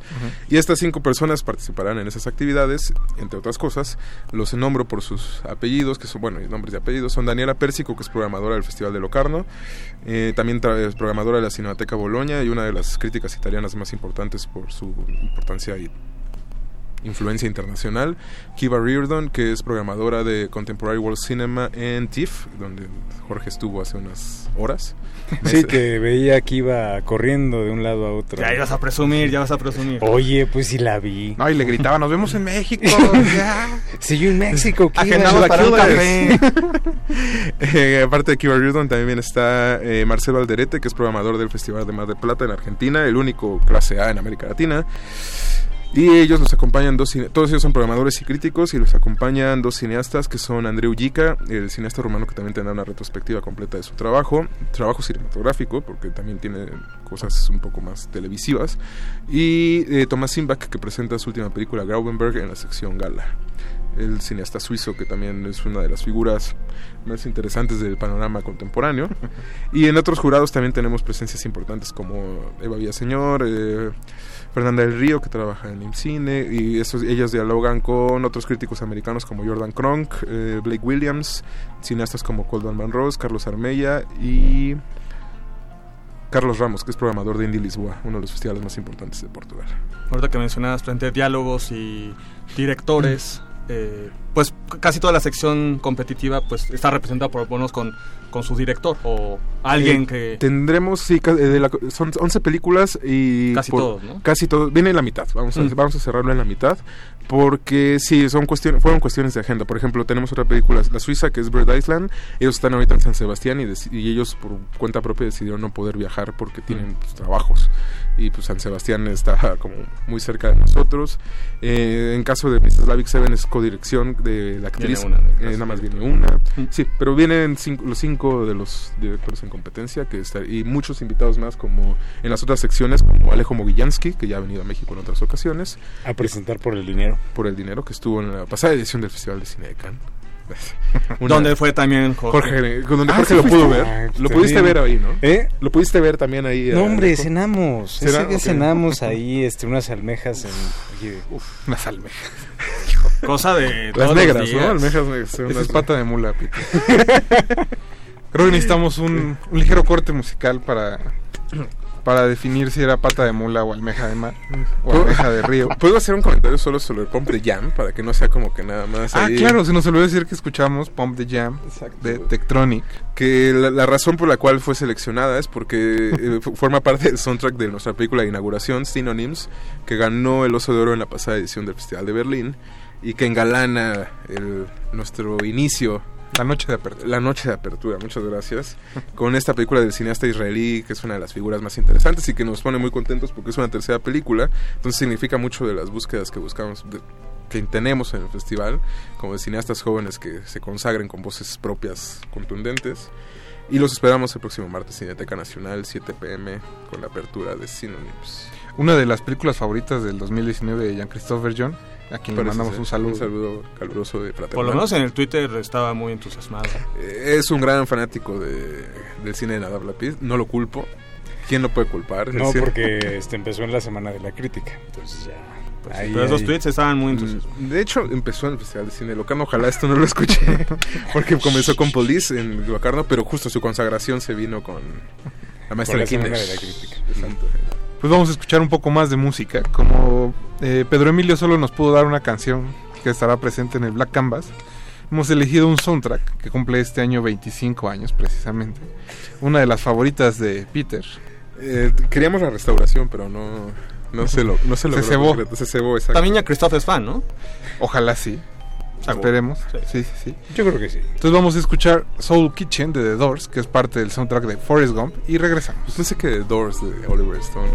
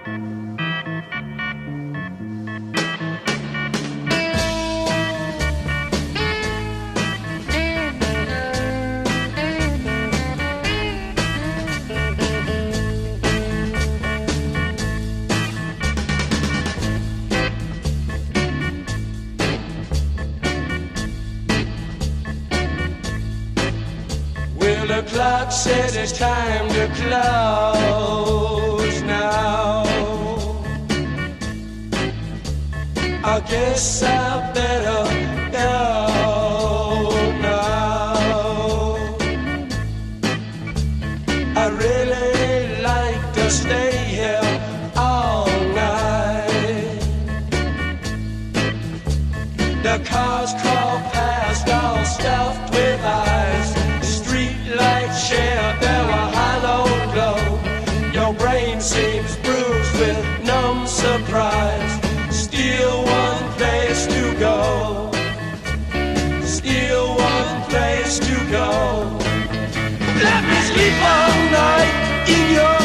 soul kitchen.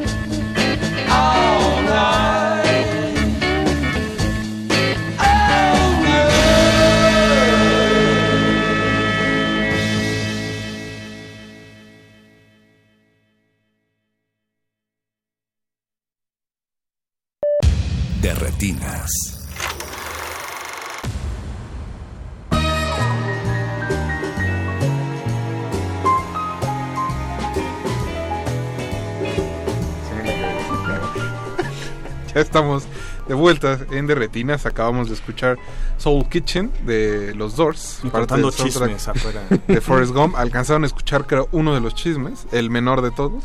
Qué bueno, y qué, qué bueno que haya sido el menor. Pero estamos diciendo de broma, ¿eh? No, No, no, no. se lo un, saludo, un saludo a Pablo Extinto que me está siguiendo en Twitter. ¿eh? Eso, Se lo agradezco. eso, muy Eh, bien.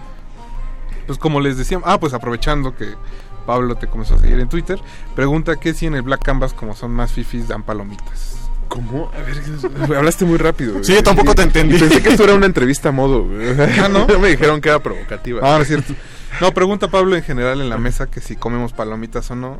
Claro. Lo cual es, claro. Claro, sí, sí, sí. ¿Palomitas? Depende de la ¿En función. el cine? En, Cannes no se come. No, no es cierto. Jorge nos podría contar. No, en, en Ah, Cannes- ¿Cómo son las palomitas en Cannes? A ver, No, no, no, no, no, no, hay, no, por no, supuesto. hay palomitas en Cannes. En Toronto bueno, pero me dijiste sí que en Toronto sí. Únicamente botellas de agua Evian y este Y botellas de vino y, café- y café Nespresso. Café Nespresso.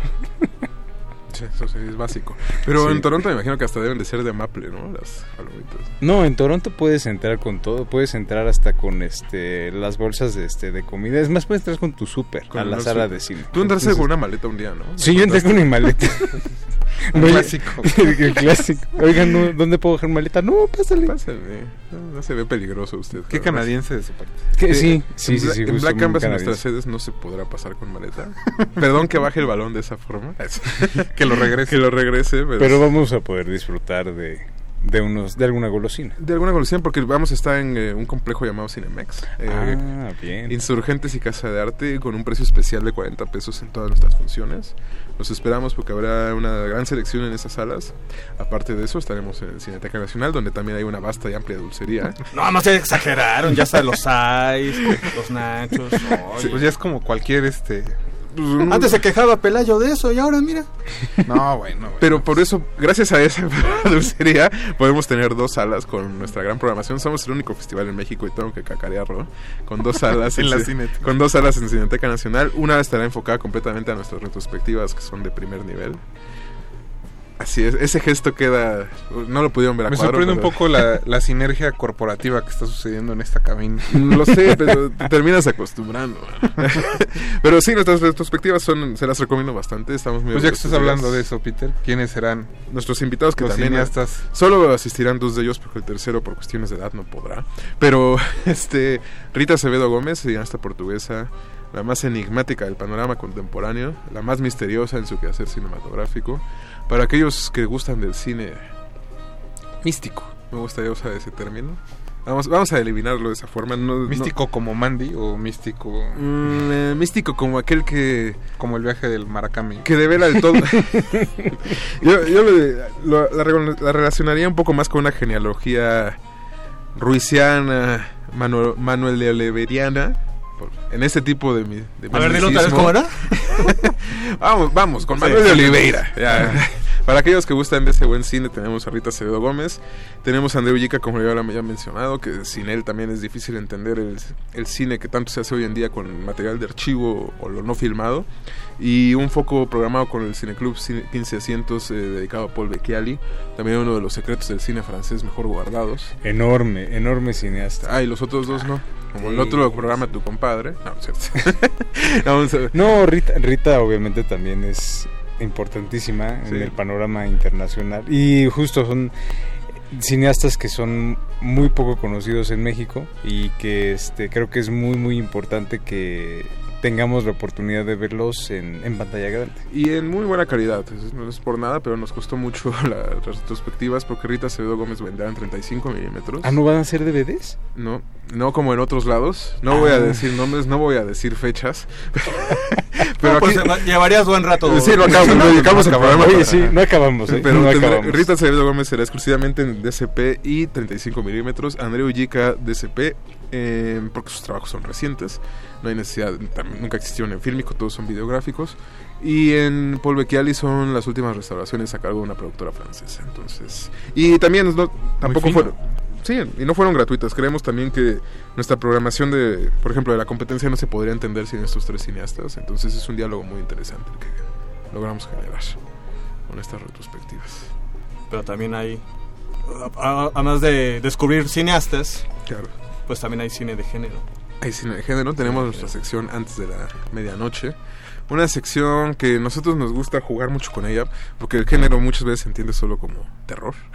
Y aquí tenemos varias cosas que no son tanto terror, como una película llamada Heavy Trip, llega una rareza completamente llegada de Finlandia. Para aquellos que gusten de la música es un buen acercamiento y no están tanto en- dedicados en tanto al cine. Pero también tendremos, por ejemplo, a Georgi Palfi, que es un cineasta que entiendo que creo que disfrutan mucho en esta mesa. Goza de buena estima en la cabina. Exacto. Ujú. Que en, en algunos otros momentos nos han ganado con películas como Taxidermia. Y en esta ocasión con His Master Boys lo considero su regreso a las grandes ligas. como una película que también eh, representa mucho como las intenciones del festival, que es irnos a buscar en los lugares. También en la- sí, tenemos películas de Cannes, pero también queremos esta película, por ejemplo, se estrenó en el Festival de Tokio, que quién carajo le- digo, perdón. ¿Fuiste Que- a Tokio, Pedro? No, Jorge fue y Ah. nos echó nos Bien echó no. nos echó un foner y dijo, "Oigan, no se pierdan la última de Antes Palfi". de irse a Toronto se fue a- a Tokio. La revisamos y dijimos, tiene que estar. Si lo dice Jorge, tiene que estar. Exacto. No, no. Fueron meses muy complicados. Yo sé, yo sé. No, pero justo eh, representa mucho como estas búsquedas de películas y también tratar de recobrar a cineastas que pues, si ya no están tanto en la esfera pública, buscar acercarlos un poco más. También, por ejemplo, un cineasta como Radu Yude, que como no forma parte de la triada más importante de cineastas rumanos, pues no es muy visto alrededor del mundo y que su última película pues es una, una obra maestra absoluta, la verdad, eh, que es eh, I Don't Care If I Go Down in History as Barbarians. Eh, perdón el ¿Qué? título tan enorme, pero va, búsquenla como ¿En qué sección va a Barbarians la sección Nuestros Días, que trata de hacer una conjetura de contestar la pregunta de cuáles son los síntomas que definen el cine de nuestros tiempos en diferentes latitudes. En este caso, Radu Yude representando un cine tan importante como el de la nueva ola rumana, pero también está Isaac La Cuesta con estas nuevas voces del cine español. Eh, una película muy interesante llamada Tarum Boy, ya tuviste oportunidad de... Una parte sí la vi. Perdón, he tenido va, trabajo. Y Winter's Night, por ejemplo, que es una, una película coreana que esta es una anomalía completa, que es una síntesis entre una película de Hong Sang-soo, Jean-Marie Stroff y Apichatpong Veracetakul. Entonces es una bomba. Y viene el director, ¿no? Y viene el director, exactamente. Qué Yang. Won-jin. Exacto. Yang Won-jin nos enganará con su presencia gracias a la embajada coreana. Quienes mando un cordial saludo que seguramente me están escuchando. Nos escuchan cada martes. Yo sé, yo sé. yo Nos sé. mandan botellas de soyu. Soyu. Y póster de Kim Jong-un. Soyu, creo, que, creo que el Soyu sería muy necesario para ver Winter's Night, que es una de las películas más desafiantes de nuestra programación. Y una programación en la cual ya dije cuatro películas, una que va de la más amable, que sería entre los dos aguas, por, bajo mi punto de vista, a un documental bastante costumbrista, pero con una cuestión de esta sintomática del híbrido, y un formalista como Radu Yude, que se va al extremo godardiano, y un coreano que le interesa muy poco lo que podamos pensar y nos se hace lo más radical que pueda ofrecer ¿Sabes a- también a quién le importa poco lo que podamos pensar? a nuestro público. Albert Serra. A Albert Serra, que por supuesto su última película, ah, cómo me encanta decir que estará en nuestra programación. Liberté, lo que yo Ah, considero- bueno, porque es más allá de cualquier cosa. Viene precedida por muy buenos comentarios. Por supuesto, probablemente Jorge que ha visitado grandes festivales a lo largo del año nos podrá decir que sin duda es de las Y dos la vio en Cannes, además. que la vio en Cannes, dos tres películas más importantes del año. Para Praxedis probablemente estaría muy interesado, que es una película que raya básicamente en lo pornográfico. La, la, la salo de nuestros tiempos, podría decir el póster. Y los invito a que se acerquen porque Albert Serra es uno de los cineastas sin los cuales se podría entender el cine de nuestros días y estamos muy contentos de que engalane como una de las grandes funciones del Y festival. curiosamente es un cineasta bastante apegado a nuestro país gracias a su presencia en Ficuna. Claro, sí, sí, sí, y él está Entonces, muy contento de que su película se, Si lo han se estado siguiendo a lo largo de, de los años, bueno, pues aquí esta no se la pueden perder. Claro, es eh, continuar con la genealogía de... Digamos que en esta película Albert Serra los invita amablemente a abrir las puertas, del, infierno. Sí, el Black Canvas es una invitación a adentrarse a las puertas del infierno. Sí, que justo podría ser, esa podría haber sido la apertura, ¿eh? Pues fue una decisión compleja, pero creemos que la verdad Liberté es una película como para un público más de nicho y Synonyms es un poco más plural, digamos. O sea, pueden ir de adolescentes a Synonyms, cosa que en Con Liberté, no sé si Solís, sí, por ejemplo, por ejemplo, en la inauguración va a ir el Señor de los Gatos, imagínate lo que va a decir. Si ve, si ve la Sí, de sí, si las de Hay que Mazumara pensar- le molestaron. Sí, Sí, eso es cierto. enojó, ¿eh? Eso es cierto, ¿eh? Cada evento que se hace así cinematográfico en México siempre está pensado en Don Emilio, el señor de los gatos. Para Don Emilio tenemos una gran programación en Más Allá del Canvas, en esta sección, en esta sección experimental. ¿Te parece, Peter? Sí. Vamos a un corte. Por supuesto. Seguimos eh. escuchando el soundtrack de Forrest Gump y ser. regresamos para hablar de este cine transgresor que quiere presentar Black Canvas. Como el de Robert Zemeckis. Como el de Robert Zemeckis. Vamos a escuchar ahora Volunteers de Jefferson Airplane, parte del soundtrack de Forrest Gump. No se despeguen y clávense en la textura. De retinas.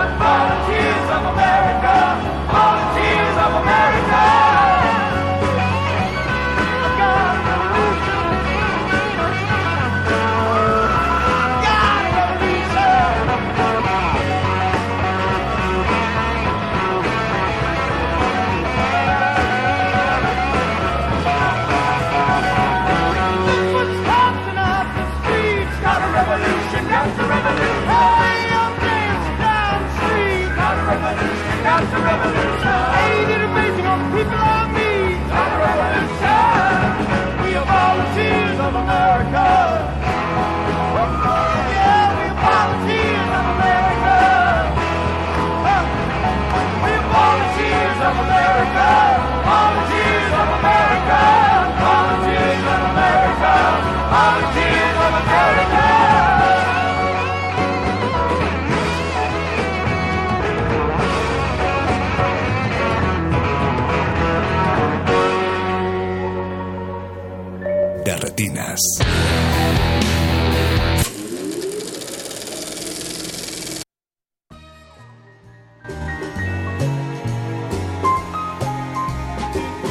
Ya estamos de vuelta. Resistencia modulada. Acabamos de escuchar a Jefferson Airplane con Volunteers, parte del soundtrack de Forrest Gump, que fue elegido gracias a Pedro Emilio esta noche, que vino a hablar de Black Canvas, del cual es programador. Les recordamos que estamos en Twitter como arroba R modulada y en Facebook como Resistencia modulada. Eh, Pedro, pues ya hablamos de tres secciones, si no me equivoco. Creo que es tiempo de que hablemos de cine mexicano. No, es cierto, claro, sería un placer. No, estamos muy contentos con la programación de México dentro del Canvas, que es nuestra sección, que este año se engalana con ser una competencia, no del tanto oficial, pero muy interesante, porque tendremos jurados jóvenes, jurado Young Canvas, que son jóvenes de estudiantes de cine o carreras afines menores a 25 años de diferentes instituciones de renombre en nuestra ciudad o nuestro país.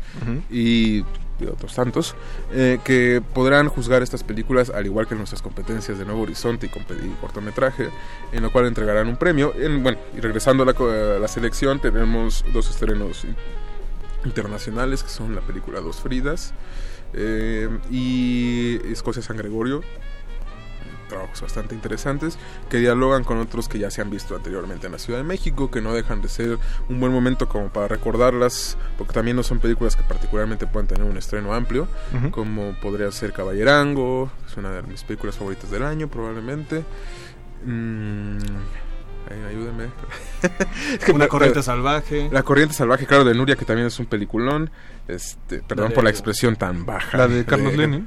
Carlos Lenin. No, Carlos Lenin no, estará con nosotros. no, esa- esa- ah, perdón. esa es la competencia. Es que esa, esa Se estrena- dos festivales esta semana, Esa estrena en. Morelia. Y te- también estará Tixi- eh, Titixe, El lugar de las tres cascadas, Tierra Mía de Pedro González Rubio, que también es una película que no salió tanto, y Midnight Family, una película dirigida por un holandés, pero con dinero mexicano. Por lo No, y que ha estado en- ya en Ambulantes, estuvo en Guadalajara. Exacto, y en una centena de festivales a nivel internacional. Pero creo que todas las películas estuvieron dialogadas directamente con los directores porque era una invitación que les quisimos hacer personalmente para que entendieran que era no solo exhibirlas por exhibirlas una vez más, sino para que dialogaran con el resto de nuestra programación, porque todos son cineastas jóvenes. Cuando, cuando dices que el cine dialoga, ¿a qué te refieres? No, no es cierto. Al montaje, a un montaje editorial a través de la programación. Sí, pero además, bueno, todas esas películas, si bien ya se pueden ver aquí en la ciudad, casi todas, Ambulante, Ficunam, en fin. De las Pero- mexicanas. Sí, de las mexicanas, aclarando.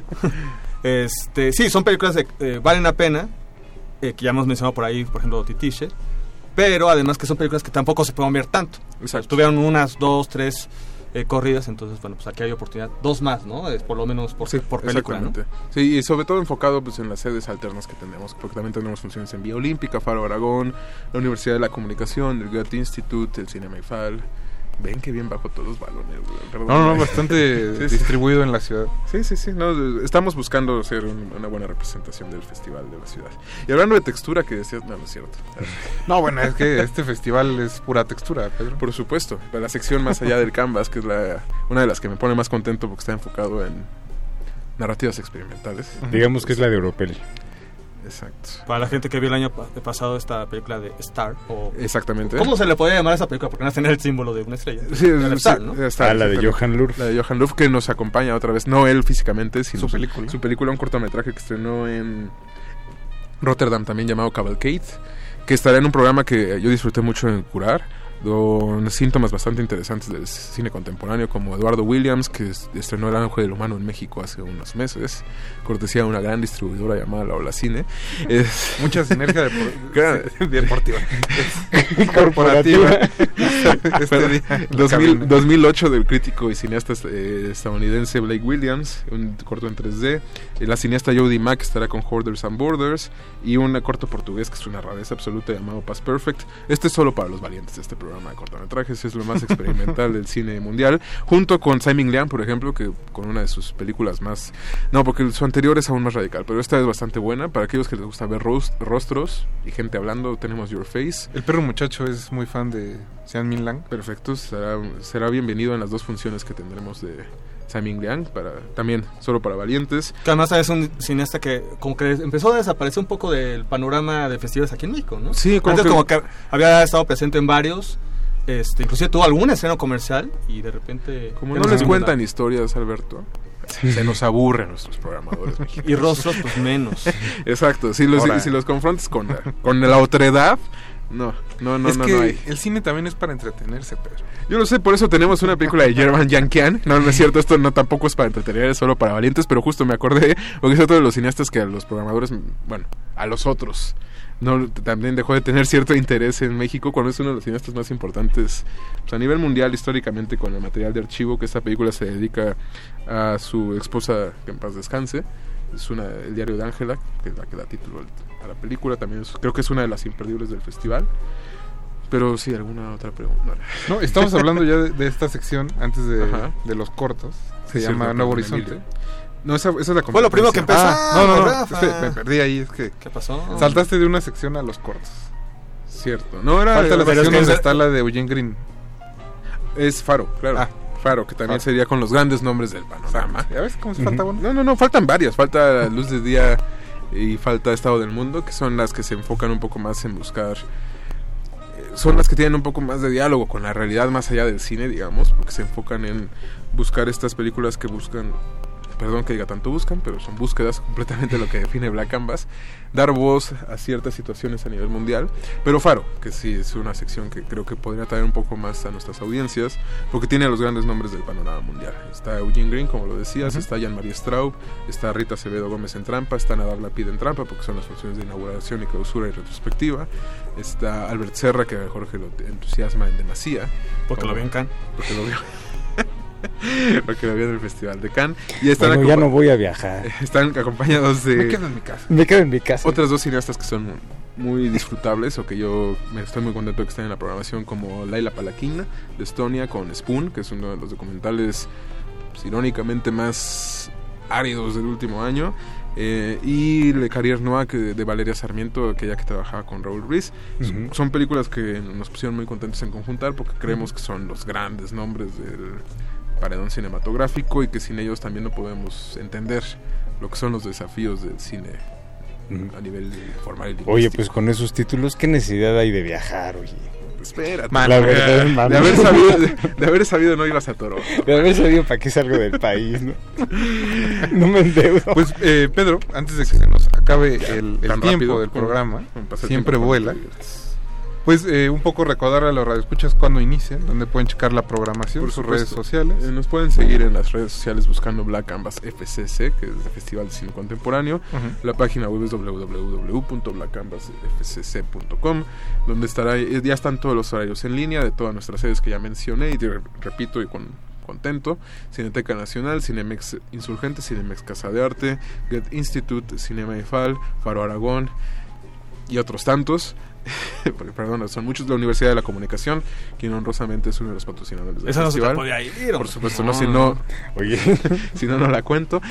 no, eh, no, pero es un festival que está muy arraigado en la comunidad estudiantil y que busca buscar, es- es- otra vez buscar, que está enfocado en acercar a las voces a los cineastas jóvenes o a los cineastas en formación con las nuevas voces. Eh, y empezamos del 1 al 8 de octubre en todas las sedes que mencioné. No, y sobre todo, atrévanse a ir a, a elegir una función al azar del Black Canvas. Hay de todo. Me parece que Hay de todo lo radical todos. precisamente les podría hacer, caer bastante bien. Ten- en, en, es- en Black Canvas tenemos muchos muchos slogans y uno es para todos tenemos. ¿no? Dícese lo que se quiera entender. Ah, eso sonó muy. Yo pensé que el eslogan de este año es Sigue tu instinto. Eso no, es que no me lo dejaron poner en Twitter, pero el eslogan no oficial es para Podría todos ser Claudia tenemos, la textura. Eso hubiera sido. ¿no? Eso hubiera sido. Claro bueno, el próximo año hablo con busca Claudia. la- busca la búsqueda. Le mandamos un saludo que es el director artístico del festival, está ahorita eh, trabajando Sí, arduamente. busca la búsqueda podría ser. Busca la búsqueda. Perdón, ya. pues es la- una nueva sección. Me ser. pone nervioso estar contra tales figuras del panorama Ah, fílmico. tranquilo también. Eh, pues bueno, eh, Pedro, muchas gracias por haber venido esta noche. Es un gusto mío siempre. Nos vemos a partir del próximo martes en Black Canvas. Por favor. No, no podrán escuchar el programa, pero para menos una semana. Bueno, hay voces en el campus, así que recuerden buscar en la mañana el stand de resistencia modulada en su escuela. Ahí vamos a estar. Ahí vamos a andar. Y en la tarde, pues vamos a ir a Black Canvas. Muchas gracias por haber venido esta noche. El gusto es mío siempre. Alberto, muchas gracias. Gracias, Rafa. Jorge Javier Negrete. Gracias, Rafa. Buenas noches. Mauricio Orduña estuvo esta noche en la producción, don Agustín Mulia en los controles, eh, Alberto Benítez en los teléfonos y Alba Martínez en continuidad. Mi nombre es Rafael Paz y recuerden que se quedan en resistencia modulada. Nosotros nos escuchamos dentro de 15 días para hablar de la programación del Festival Docs MX. Octubre está lleno de festival en Pedro. Los vamos a dejar eh, con una cápsula que nos mandó nuestro amigo Eric Ortiz García, que se encuentra en estos momentos cubriendo el Fantastic Fest en Austin. No es el único que, Texas. que cubre festivales. Mm, que viaja. Otro que se la pasa viajando. ¿Por qué, por qué no estás ahí? ¿Por qué no fuiste al Fantastic? A ver. ¿Eh? No, porque ya fue, ya iba Eric, ¿para qué iba yo también? Es. Pues bueno, Eric nos mandó un comentario Pues para saludar a Gigi y Saúl Guerrero, puede ser. de las películas que se han estado pasando en Austin, Texas. Todavía esta semana, si no me equivoco, el festival acaba el viernes.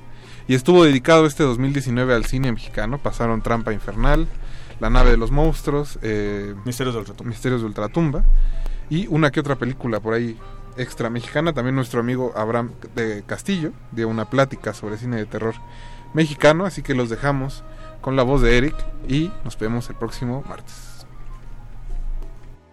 De retinas.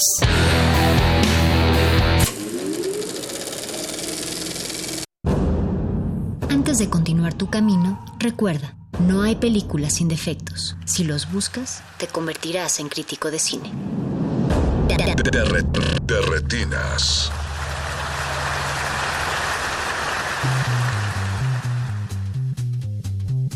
Hola amigos del de Retina, los saluda Eric Ortiz García desde Austin, Texas, donde se está llevando a cabo la decimoquinta edición del festival Fantastic Fest.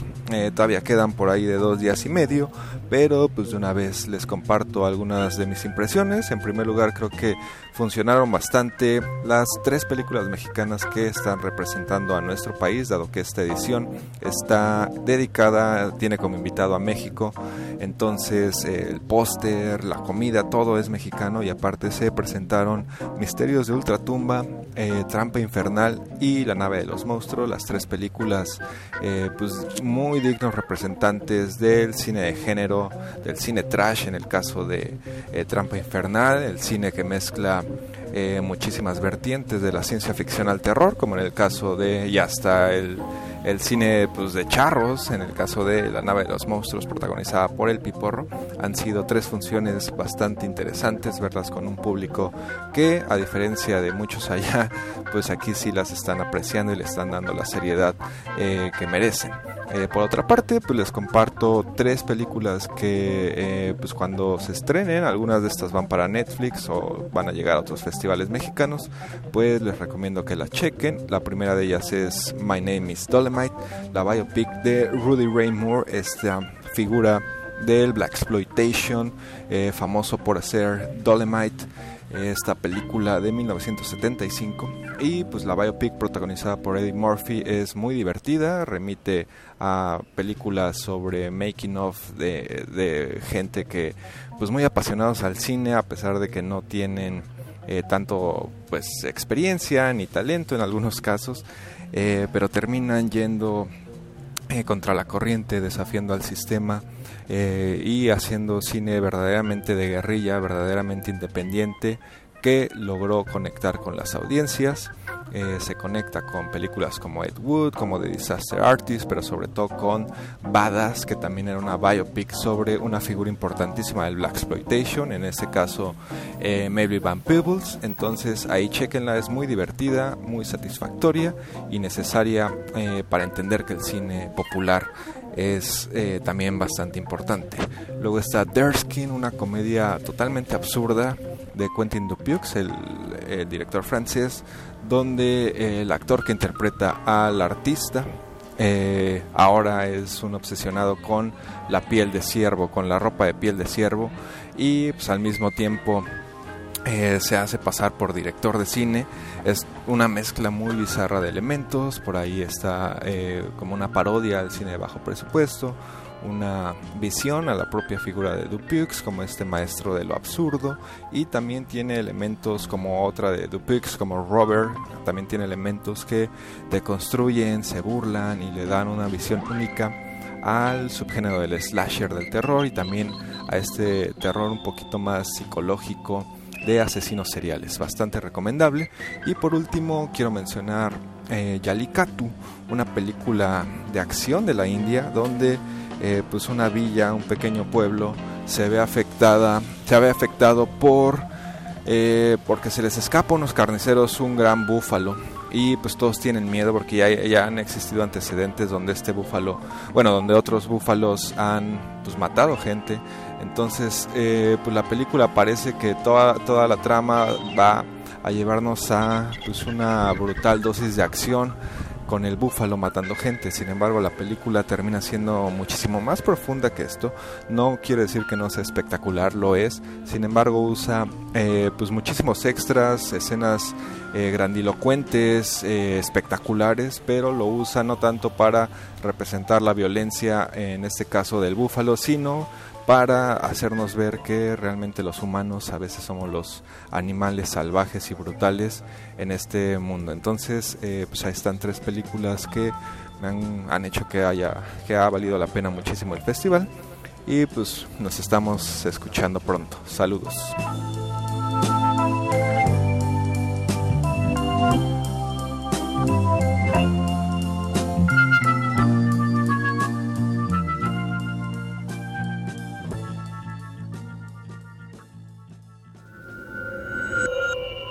Escuchas 96.1 de FM.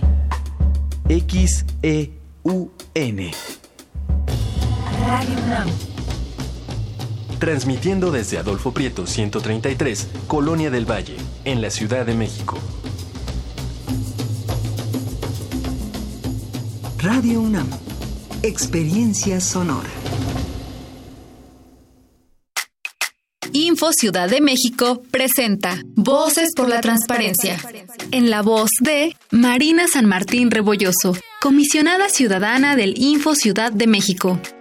¿Quieres saber sobre los servicios y trámites que ofrece la Ciudad de México? ¿Quieres enterarte de sus construcciones, transporte, espacios públicos, seguridad en tu colonia y más información que sea útil para ti? ¿Quieres conocer quiénes son tus autoridades, qué hacen y cuánto ganan? ¿A qué destinan los recursos públicos y cómo lo deciden? Si también te interesa estar al tanto de qué datos personales tiene el gobierno citadino sobre ti y deseas corregir alguno, si no quieres que tu celular, tu cuenta bancaria o el domicilio donde vives sea tratado por ellas sin tu consentimiento, puedes activar tus derechos de acceso a la información y de protección de datos personales preguntando a la institución capitalina de tu interés. Si no estás de acuerdo con la respuesta, puedes acudir ante el Info Ciudad de México, donde garantizamos tu derecho a saber y cuidamos tus datos personales. Infórmate y exige tus derechos.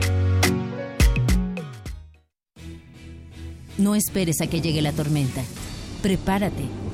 Si hay alerta de ciclón tropical, toma tus precauciones. Desconecta todos los aparatos eléctricos y el interruptor de energía. Si tu vivienda es frágil o el techo es de material endeble, identifica el refugio temporal más cercano a tu comunidad y trasládate allí. Sigue las recomendaciones de protección civil y mantente a salvo. Comisión Nacional del Agua. Gobierno de México.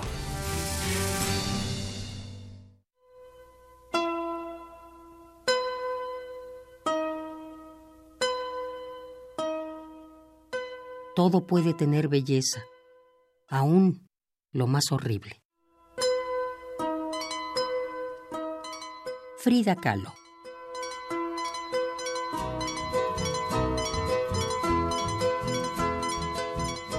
Radio UNAM. Experiencia sonora. Dentro de nuestra habitación, la ciudad se disfraza de apatía, pero las apariencias engañan. Cada sonido nos grita una historia urbana. Nuestra radio es el río que las comunica. Aguas Negras. Una serie de ficciones sonadoras. Jueves, 22 horas, por resistencia modulada. 96.1 de FM. Radio UNAM. Experiencia sonora. La ciudad tiene un nuevo punto de encuentro para el arte y la creatividad. Su conexión es a través de la música electrónica y su red se construye en la pista de baile. Sonar México, el festival de música electrónica e innovación y creación digital. Presentaciones de Skepta, Richie Hottie, Cashew en Bad Sista, Fátima Al-Quadiri, Daniel Avery y muchos más. Primera edición de la Plataforma Internacional de Sonar México. 5 de octubre, Parque Bicentenario, Ciudad de México. La Resistencia invita.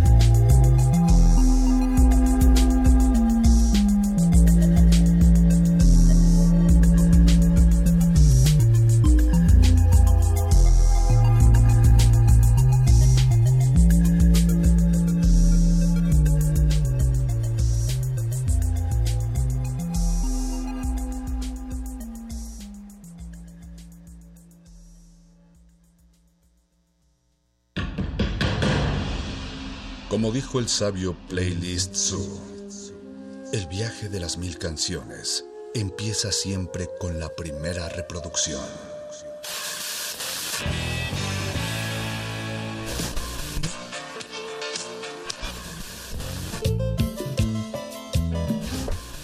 A continuación, un maestro te abrirá la puerta de su lista de reproducción. El resto va por tu cuenta. Play listo.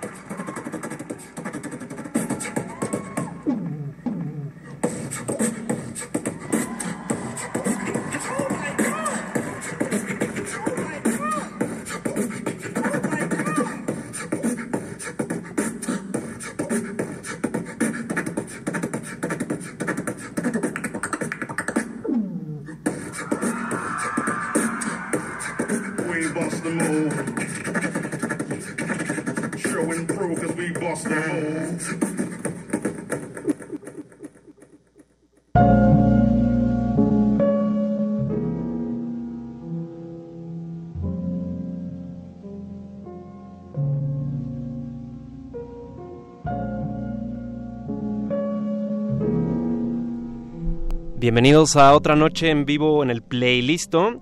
Mi nombre es Betoques y como pudieron haber escuchado esa percusión vocal, hoy vamos de cajón con el beatbox. ¿Qué es el beatbox? Pronto lo sabremos. Y justo están aquí invitados presenciales. A mi derecha tengo a Celine Buenas noches a todos. y a mi izquierda a Roberto.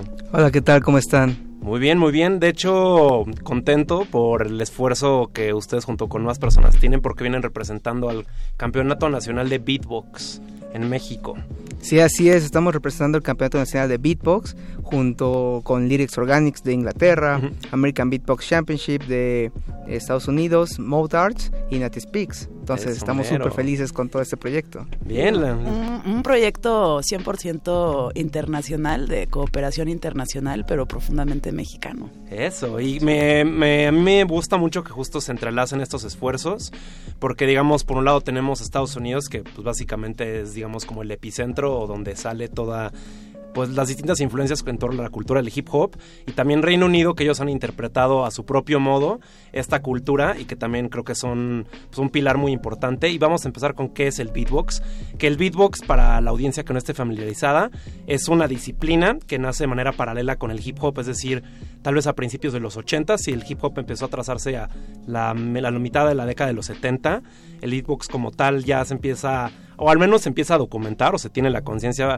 al principio de los 80 en esta disciplina se hace uso de, de la voz, del, bueno, también los labios, la lengua, es decir, como también un esfuerzo del sistema respiratorio para la guturalidad, hacer este, ritmos, hacer, digamos, como sonidos que también imitan o replican las técnicas del tornamesismo. Entonces es prácticamente que eres un instrumento a partir de tu voz. Sí, justamente, tal cual como lo dijiste, y se suma todo esto de los sonidos de la naturaleza, cualquier instrumento de cualquier cultura, eh, sonidos de la ciudad, de todo lo que está a tu alrededor, lo recreas y buscas la manera de acoplar esos sonidos para crear percusiones, efectos o melodías nuevas incluso. Sí, a, a mí me late mucho justo que sea un, digamos, una forma de arte que está totalmente vinculada a la ciudad. Y también creo que es muy bonito retroceder en la historia porque el beatbox eh, se hace ese término al parecer por eh, unas herramientas, digamos como por las cajas de ritmos que se empezaron a emplear desde los 60, pero como muchas herramientas, a la fecha es más accesible, pero pues en esa época era muy costoso, entonces las personas pues no lo podían pagar. Y también como la cultura del hip hop viene mucho con el hazlo tú mismo, por el do it yourself, pues muchas personas empezaron a emprender a, a utilizar esos sonidos con lo que tenían, con su caja de, de respiración, con su caja de voz, con todo. Y así es como con esto, con este ingenio es como empieza el, el beatbox.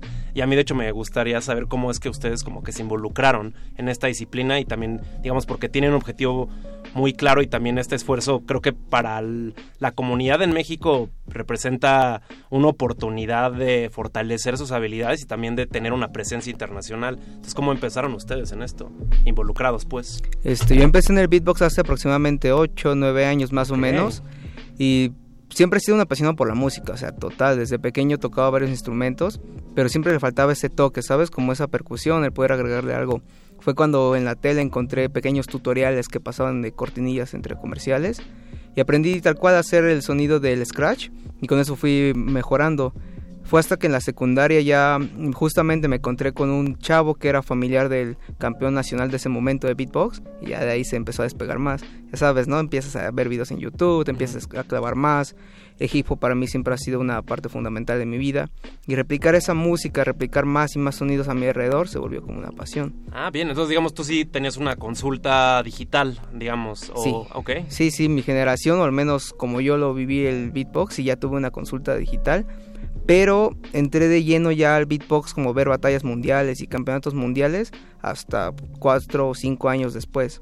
Lo primero fue completamente como propio, hasta creí que era tal vez el único de la ciudad y cosas así, hasta que ya encontré a la comunidad de beatbox en México, donde me apasionó mucho más el hecho de ver que esa comunidad se comunicaba tanto sin decir una sola palabra. Qué bonito, me Sí. gusta esa forma. De hecho, sí es una forma de comunicación muy gutural, muy tácita, ¿no? No, no, no, no se tiene que expresar como tan explícitamente. Sí, justamente. Y todo eso lo llevó a, a hacer Beatbo- Beatbox México, Sí. que hoy es este, la Asociación Nacional en México que, que se vincula, digamos, con esa comunidad nacional de, beatboxers en todos los estados de la República, ver cómo conectarlos todos y que sepan que, se, pueden acudir a alguien para pues, profesionalizarse, para organizar un evento, para conocer a otros beatboxers, para cualquier cosa, ¿no? Entonces hoy Roberto, además de ser beatboxer y de venir del gremio totalmente desde su inicio, hoy ya es Beatbox México y tiene otro papel, además de ser beatboxers. Y es así que yo lo conocí. Este, yo me dedico a la producción y organización, gestión de, de- eventos.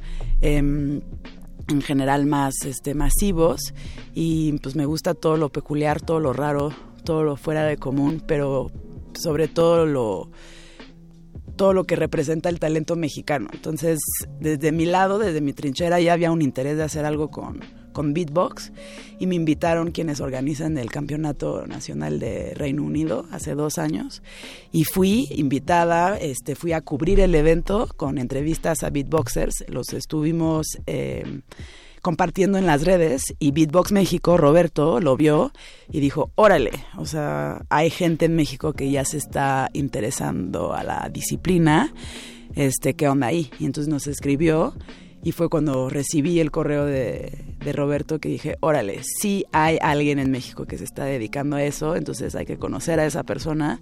Y a raíz de ese conocimiento, de ese encuentro, fue que a las ocho semanas organizamos el primer campeonato nacional el año pasado.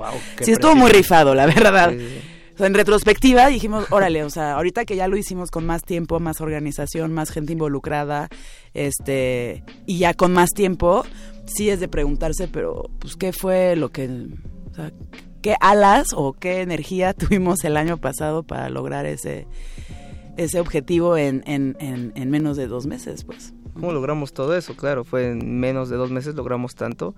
Y fue muy curioso la forma en que nos encontramos el ni yo, porque tal cual pasé cuatro años buscando puertas de, por favor, ayuden a la comunidad, hay que apoyar este proyecto. Fue hasta un día que tal cual estaba aburrido, estaba ya desesperado, des- sin ilusiones, vi las imágenes de los campeonatos de Inglaterra y ya a partir de ahí todo se fue, fue gestionando.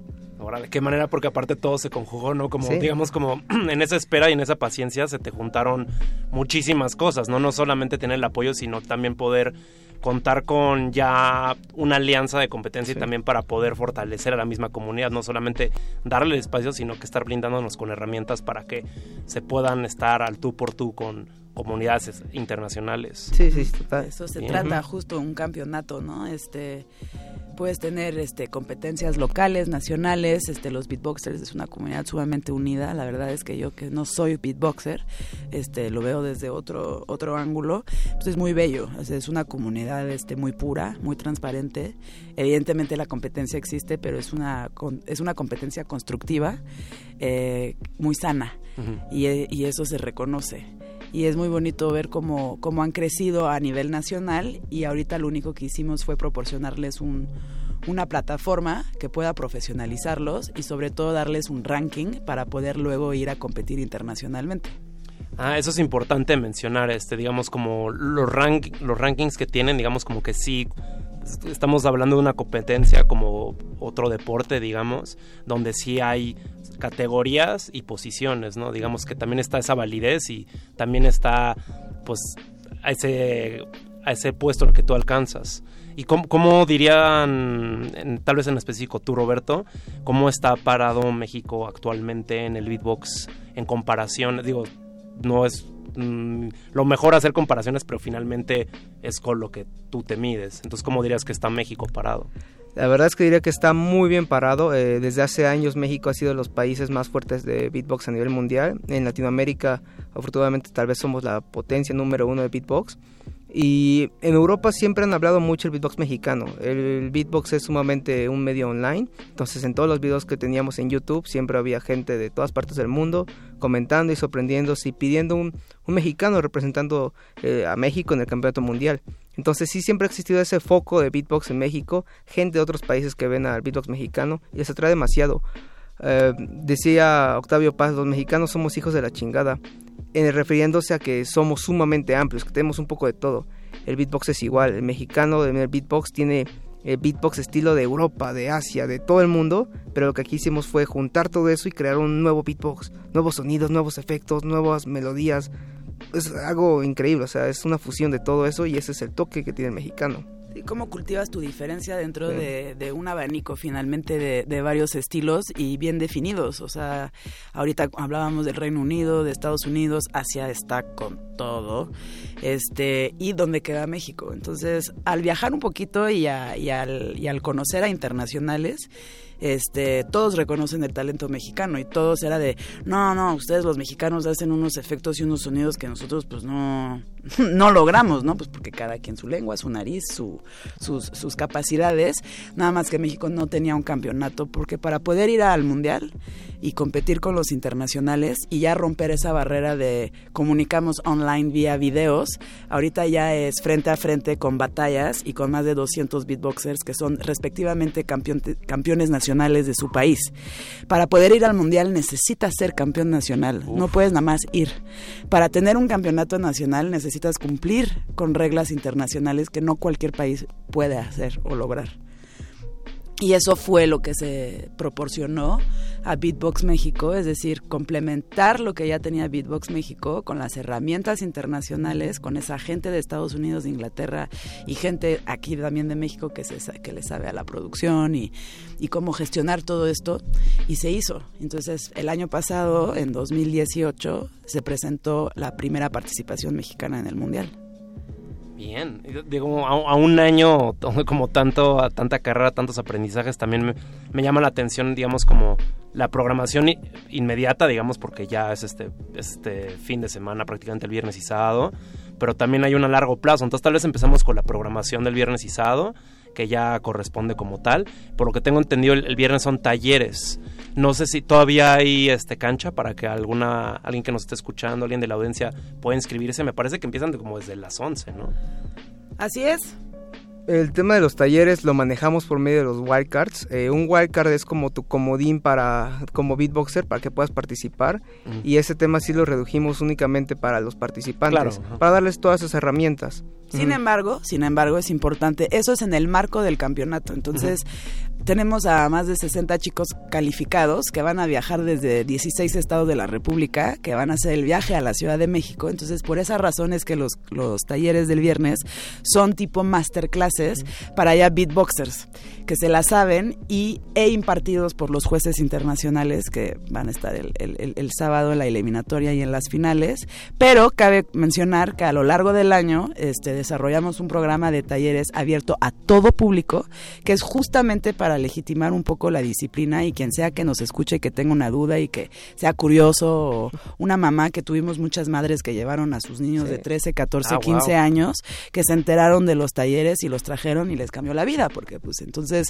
gracias a los talleres pudieron uno, como Roberto hace años, ver que no eres un, no estás solo, este la comunidad es muy grande y muy talentosa y eh, conocen a su próxima familia.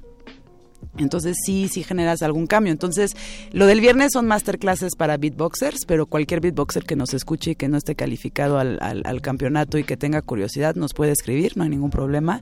Y luego caso por caso nosotros atendemos, porque lo importante es ser inclusivos y no selectos. Va, perfecto. Me gusta esa declaración y también pues, ese compromiso. Y el siguiente día, digamos el 28, también como parte del marco del campeonato, está la final, por lo que tengo entendido.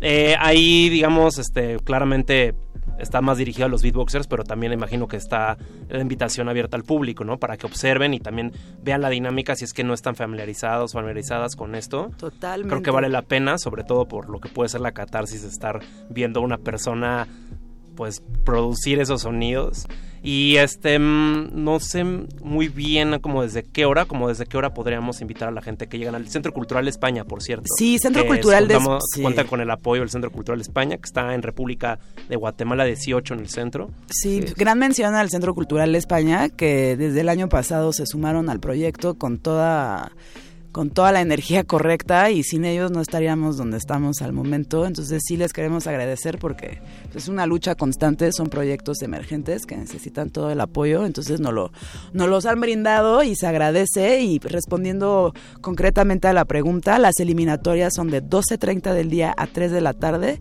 luego hay un descanso de dos horas porque justo cambiamos todo el set para las finales, las cuales empiezan a las 5 de la tarde y acaban a las 10 de la noche son batallas, literalmente. Entonces, de día, para ver cómo es el proceso de calificación, son este, eliminatorias presenciales de 40 chicos de 16 estados frente a tres jueces. De estos 44 quedan 16. Estas son las batallas, las finales. Entonces, ya luego en las batallas, pues son 16 chicos que van y chicas, porque hay tres mujeres. Bien. Este.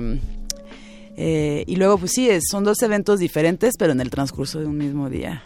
Bien, me, tengo por lo que tengo entendido son 40 participantes en la final. Sí. En, la, en las eliminatorias. Ah, las eliminatorias. Ajá, de ah, esos okay. 40 se saca el top 16 ah, y ya pues, vamos siendo la araña, claro, tal cual. Claro, claro, uh -huh. Bien, bien, bien. Sí. Eh, 90 segundos está pesado, por lo que leí son 90 segundos de audición, digamos, para estar como sí. pasando con la eliminatoria. Así es. Pues, digamos, podría parecer poco tiempo, pero también considerando 90 segundos de estar haciendo sonidos y también no estar repitiendo, sino que tengas tu propio sello, eh, ingenio, sí. está complicado. No, y sobre todo considerando las, los criterios que, que, que, se toman para los criterios eh, que los jueces toman en cuenta. O sea, son cinco criterios y puedes cumplir uno perfectamente bien y ser nulísimo para los cuatro otros. Entonces sí tienes que ser bueno en varias cosas durante tu rutina y minuto y medio, 90 segundos sí es mucho. O sea, uno no se da cuenta, pero estar ahí frente a tres jueces no es cualquier cosa. Sí, no, claro que no. Va, va, va. Pues vamos rápido a una pausa breve de, de beats a cargo de Jay Dilla, porque acaban de llegar este, nuestros otros invitados. Y en lo que nos acomodamos, vamos a escuchar brevemente un poco de beats instrumentales. Seguimos aquí en el playlist dedicado al Campeonato Nacional de Beatbox.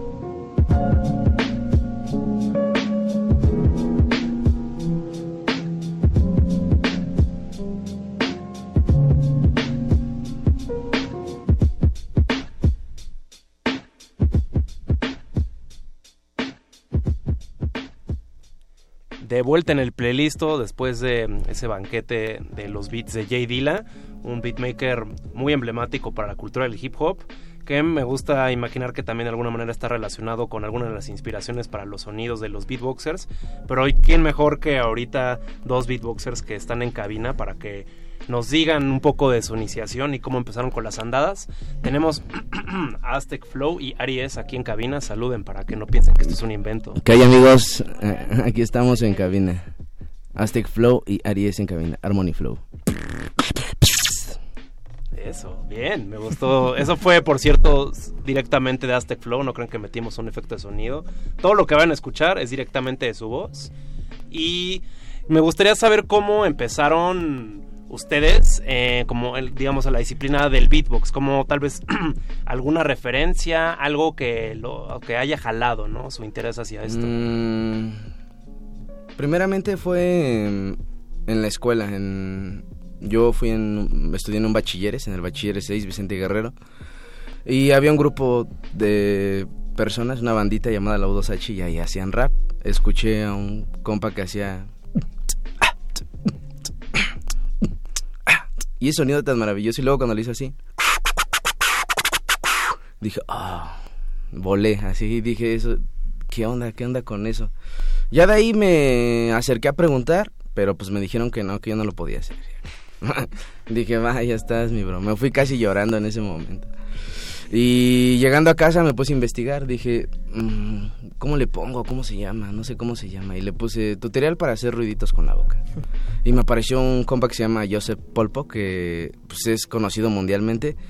Y a partir de ahí empecé a investigar más videos de más personas, de Europa, Estados Unidos, iniciaciones porque no había mucho material realmente, ¿no? Era, el, era hace alrededor de 10 años, donde el YouTube tenía el comienzo de su, pues ahora sí que de su página, ¿no? Y no había tanta difusión como ahora, o la gente mexicana igual no estaba tan adentrada en ello, ¿no? En otros países puede que pues, ya creaban sus cuentas, ¿no? Para subir sus videos, así como en China, Japón, que era Hikaki, este, Daichi, en Europa estaba Skiller, ya estaba la Beatbox Battle, ya se, ya se, lo que ahorita viene aquí que es la Beatbox Battle 2019, allá ya se hacía todo un movimiento desde hace alrededor de hace 15 años, 20 años, donde ya era grande y la gente empezaba a disfrutar de una manera bien magnífica el beatbox y yo eso no lo veía aquí, pero lo veía lo veía y dije, en algún momento puede pasar que me volaba, ¿no? Yo decía, yo quiero llegar a esos este escenarios y acá empezar a hacer ruiditos, ¿no? Y empecé a hacerle así.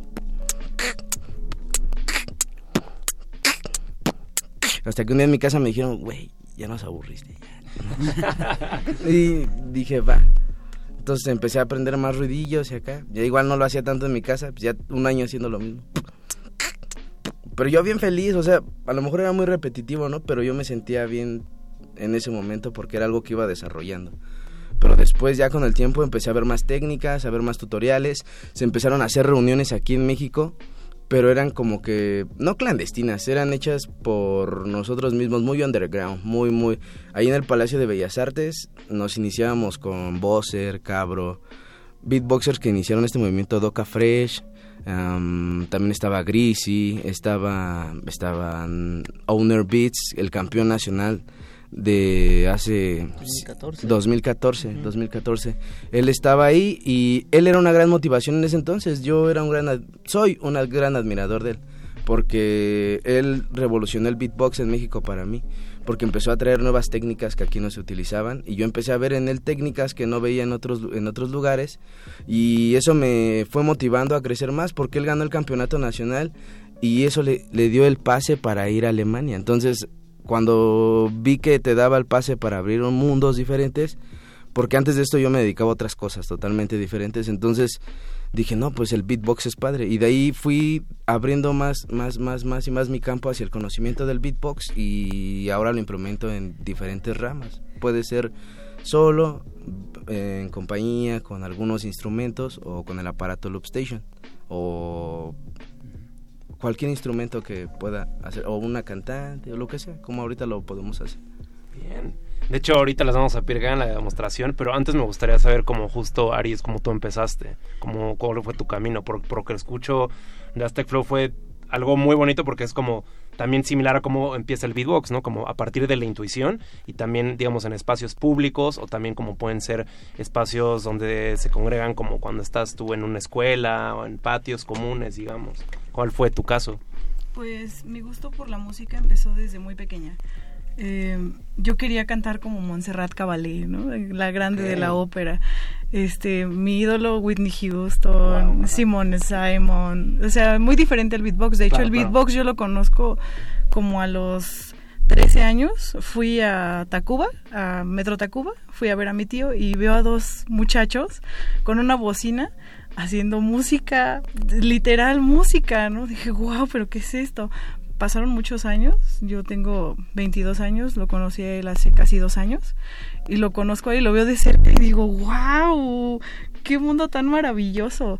Después voy a la competencia nacional del año pasado y veo una mujer ahí haciendo lo que ellos hacían y dije, oh por Dios, no solo los hombres pueden, porque yo tenía la idea de que solo los hombres podían.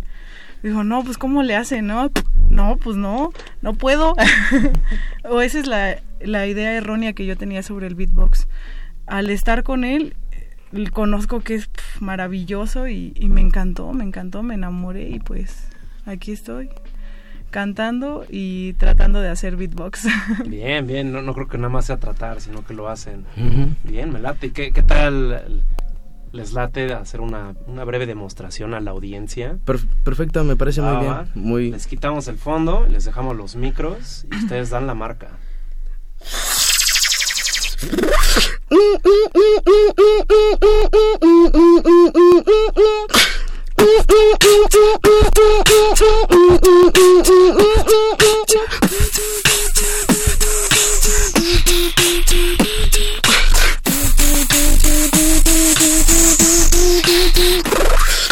Nam to the ham to the no no no. My name is no. My song is no. My number is no. You need to let it go. Need to let it go. I'm to the ham to the no no no. My name is no. My song is no. My number is no. You need to let it go. Need to let it go. I'm to the ham to the no no no.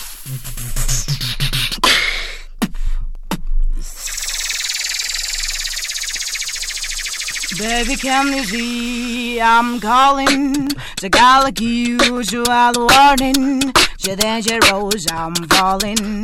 There's no escape, I can't do it. I need a hedge, baby, give me. Je dangerous, I'm loving. Too it can come down. In my head as we ride around. Do you feel me now? Down and ride.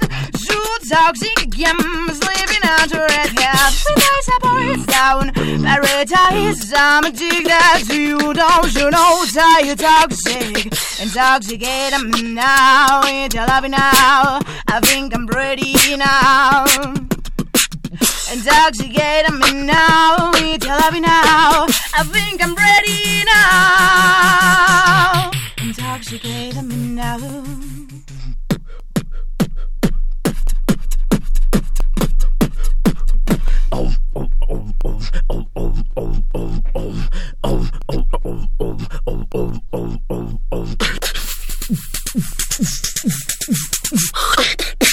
Da da da dee da da da da. Da da da dee da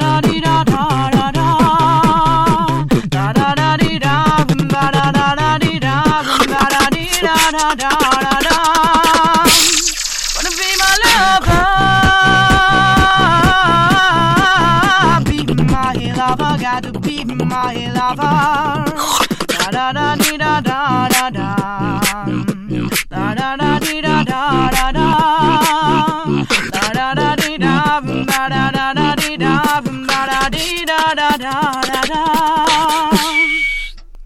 Bien, aplausos Bien. radiofónicos. Me, me gustó mucho ahí que también, digamos, justo al principio del programa estábamos hablando de, de justo lo- lo- las referencias, recursos que utilizan el hip hop y aquí claramente habían sampleos. Entonces, bien, me gusta mucho que también fue rápido un popurrí de tres, bueno, ¿cuántos fueron? ¿Fueron cuatro o tres temas distintos? Cuatro. Cuatro. Bien.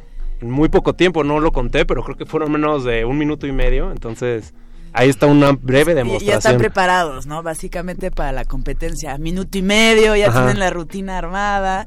Eso lo que acaban de escuchar es justamente parte de las categorías. En el beatbox hay tres categorías. Está el solo, que es uno contra uno. El tag team, que son dos contra dos, que son los equipos. Y Loop Station. Este, ahorita, este, Aries y Aztec Flow hicieron un- una rutina como de tag team, de equipos. Ok. De hecho, la, la pareja Sonic, y también, eh, ¿puedes desarrollar un poquito más en esa categoría de Loop Station? Claro. Loop Station se utiliza un aparato que se llama justamente Loop Station. Ah, que mencionabas, Tecflow. Ajá. Es eh, Boss RC505, la cual es el modelo que se usa para todas las batallas. Este, con este aparato se divide en cinco canales. Comenzamos grabando un ejemplo, batería, después procedemos a grabar efectos, eh, Ok. backups, eh, voces, pero tienes la fuerza de que dentro del aparato tienes filtros, tienes eh, simuladores, tienes sintetizadores, entonces lo puedes juntar todo utilizando únicamente tu voz. Literal, ahí no hay límites. El único límite es que tú te estanques y que ya digas ya no puedo, pero con todos los, todo, todo la, la amplia que tienes para, para hacer efectos, es muy Uf. difícil que alguien se, se estanque. Digo, y el reto es de que todo se hace en ese momento, digamos, Sí. no tienes una preparación previa, ¿no? De- los- Mm, O de hecho, sí, te- bueno, como todo, ¿no? Obviamente sí tienes que tener algunos ya adentrándote más. Por ejemplo, empiezas con el beatbox solo, pero sí tienes que tener ya ciertos conocimientos básicos musicales, ¿no? Sí, bastante. Desde cómo empezar un sample o así. Y ya de ahí va abriendo más campo para que puedas ahora sí que experimentando más. Puede ser con dos sonidos hasta meter números infinitos. No, y hoy hay beatboxers internacionales que no, no sabes, o sea, ya llenan estadios solitos, Sí. es un chico con su loop station, los invito a, a que, vaya, que, que vayan a ver a Saro, S-A-R-O, es un francés, es campeón mundial de loop station y es una cosa brutal, o sea, nosotros estuvimos en Berlín el año pasado justo con el campeón nacional mexicano y tuvimos la oportunidad en primera fila de ver a ese, ese chico y sí fue una demostración este brutal de lo que es el loop station. Ahora, es una disciplina bastante complicada, no es nada más eh, apretarle a botones y hacer efectos con, con, con tu voz en el micrófono, es de muchísima práctica. En México es desde lejos la, la disciplina que más atención necesita, eh, porque uno es una herramienta muy cara. Entonces, para que los beatboxers tengan acceso a esa herramienta y tengan, estén a la medida de poder comprarse una loop station y practicar en casa, pues esto no sucede. O son casos aislados. Entonces, justo con Beatbox México, lo que estamos haciendo a través del campeonato es que no solo sea un campeonato, una competencia, sino que a lo largo del año haya talleres con acceso a estas herramientas, porque el año pasado solo tuvimos solo y año sí estamos abriendo las tres categorías. Aztec Flow es parte de una de, Loop Station y tuvimos varios equipos que nos mandaron varios beatboxers que nos enviaron sus, demos de, Loop Station y es impresionante, o sea, sí hay, po- hay pocos, pero los hay. Y al ver que se abrió esa, esa categoría, ya están participando en el, en el nacional en esa categoría. Entonces hay que ap- apoyarlos, hay que darles más talleres y ver de qué manera, si nos escucha Roland México o quienes hagan esas Sí, herramientas, que por favor apoyen la comunidad mexicana de beatbox que des- necesita Loop Stations. Sí, un grito a alguien de la audiencia que tenga acceso a herramientas, a un conocido, Sí. apoyen, hagan la Fundación Loop Station México. Sí, Fundación Hashtag. Loop Station Hashtag México. Roland, Exacto. apóyanos. sí. Sí, Roland. De hecho, justo ahorita que, que Roberto y Celina estaban mencionando esto, a mí parte de, digamos, del programa, eh, creo que un error podría nada más contemplar al campeonato nacional de beatbox como este viernes y sábado, porque algo que me llama mucho la atención es el programa de residencia, que va a estar empezando en octubre y termina en agosto del año 2020, que es tercer jueves de cada mes en terminal, y a mí me llama mucho la atención como, digamos que ya tengan un espacio físico totalmente dirigido a la comunidad de, beat, de beatboxers. Entonces no sé, tal vez para ustedes, como tal vez que me pueden contar a- acerca de esto, que, digamos, cuál es la importancia de contar Bueno, te digo, es que ellos no saben aún. Ah, ups. Eso es- Era- no, no, no, está bien, está bien que lo comentes, pero ahorita Aztec Flow no te va a poder responder porque está descubriendo la noticia con, con su Sí. anuncio. Sorpresa. Este, Spoiler. exacto. Pero lo- Spoiler. lo- lo- no, lo dijiste muy bien. De hecho, lo vamos a anunciar en el marco del, del campeonato. Este es un programa de residencias desde el mes de octubre hasta agosto, el tercer jueves de cada mes, terminal, con quien nos asociamos. Este van a tener ahí durante cinco horas un espacio dedicado a ellos para que puedan hacer sus jams, sus batallas, tener acceso a loop stations que puedan practicar y eso es parte de de los recursos que recaudamos a través del campeonato, que es una organización sin fin de lucro, es realmente queremos que haya un campeonato, queremos desarrollar la comunidad mexicana, pero más allá de la competencia y de las batallas Claro. es cómo los profesionalizamos y eso es dando talleres, este fomentando espacios y dándoles acceso a las herramientas que necesitan para luego llegar con ese zaro el francés y decirle, "No, amigo, ya fue tu tiempo." Ya llegamos nosotros también a Es competir. mexa. Sí. Esa es la palabra clave, creo, profesionalizar. Si se Sí. está hablando de una disciplina y la verdad es que requiere muchísimo trabajo, dedicación. O sea, no creo que sea algo que nada más sea talento, ¿no? No. Sino es algo que es trabajo constante. Pues necesitas justo esas herramientas. También, sobre todo, para mantener terreno firme, ¿no? Y que no nada más sea un punto en comparación, sino un punto de competencia, ¿no? De que Exacto. ya vean a los beatboxers en México como ya, pues, algo con que medirse y algo con que entrenar. Sí. Bien, ahora a ustedes tal vez como beatboxers, mm, me interesa saber tal vez como, ahorita justo Roberto mencionaba tal vez como de los atributos que hay en la escena, en la comunidad, ¿cuáles ustedes tal vez creen que han observado? ¿Cuáles son como algunas de las, pues tal vez técnicas afiladas o algunas de las, de las técnicas destacadas o algo que tenga un atributo en general de la comunidad de beatbox en México?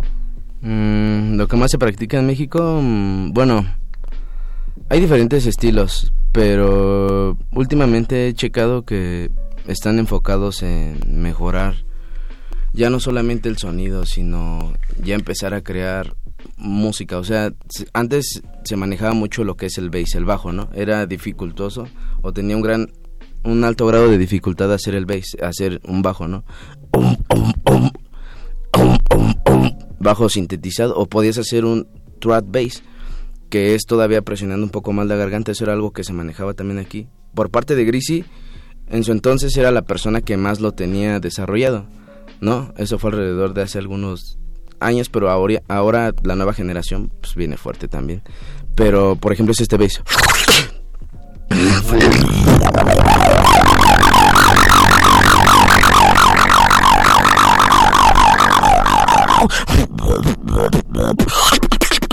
y por ejemplo ahora se practica otro estilo que es el inward bass hacia atrás. Ahora ya no es hacia adelante es hacia atrás. Y igual e igual empezó así de menos. A poder hacer una pista no. A poderlo meter como un drop. Yeah. Yeah. I gonna kill me. Yeah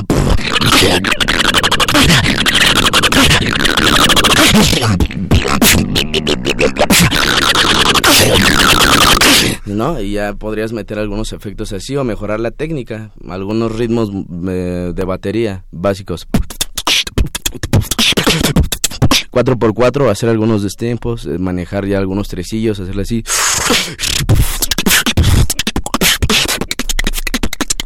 Y dentro de esos todavía meterle algunos efectos.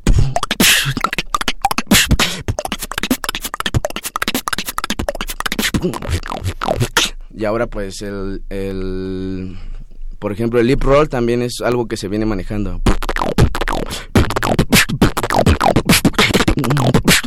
Pero ya si combinas todo, puedes hacer algo más, ¿no? Por ejemplo,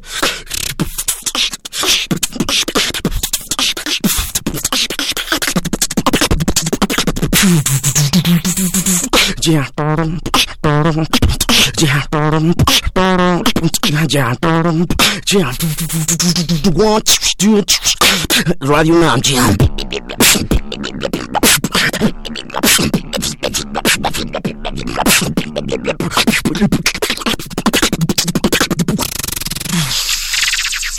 Sí, es algo más o menos de lo que se maneja. Wow, y así 44 el sábado en vivo de 12 y media del día a 10 de la Va a noche haber demasiado muchachos nivel, digo eso sí lo puedo no hay decir. mejor show ahorita acceso gratis es abierto a Es todo importante público mencionar, sumamente todas las edades, entrada Sí. libre. entrada libre todas las edades es un proyecto pues plural este cultural este para todos y es así que se tiene que legitimar ese proyecto También imagino que ya en un sistema de sonido, digo, ahorita lo está escuchando la audiencia en, radio, ¿no? Tal vez puede ser de sus audífonos o en un estéreo, pero ya en un sistema de sonido escuchar estos sonidos ha de ser brutal, ¿no? Por como la textura, la fisicalidad de eso.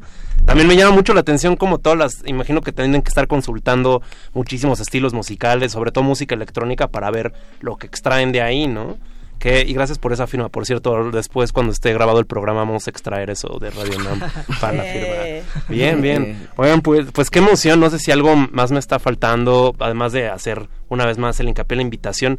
Sobre todo creo que sería interesante que vayan el sábado. Yo recomiendo más el sábado porque, digo, el viernes creo que es- el espacio está más merecido para los beatboxers. Finalmente está, son talleres para acá profesionalizarlos y creo que ellos son los que merecen el espacio.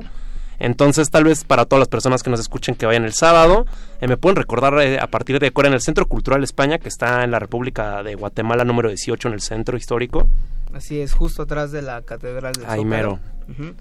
Eh, inicia a las doce y media, arrancamos con las eliminatorias de doce y media a 3. Ujú. Hacemos una pausa de dos horas para cambiar escenario, que los beatboxers y jueces puedan relajarse y preparar sus rounds. Ahí es donde damos el top 16 de los que van a batallar.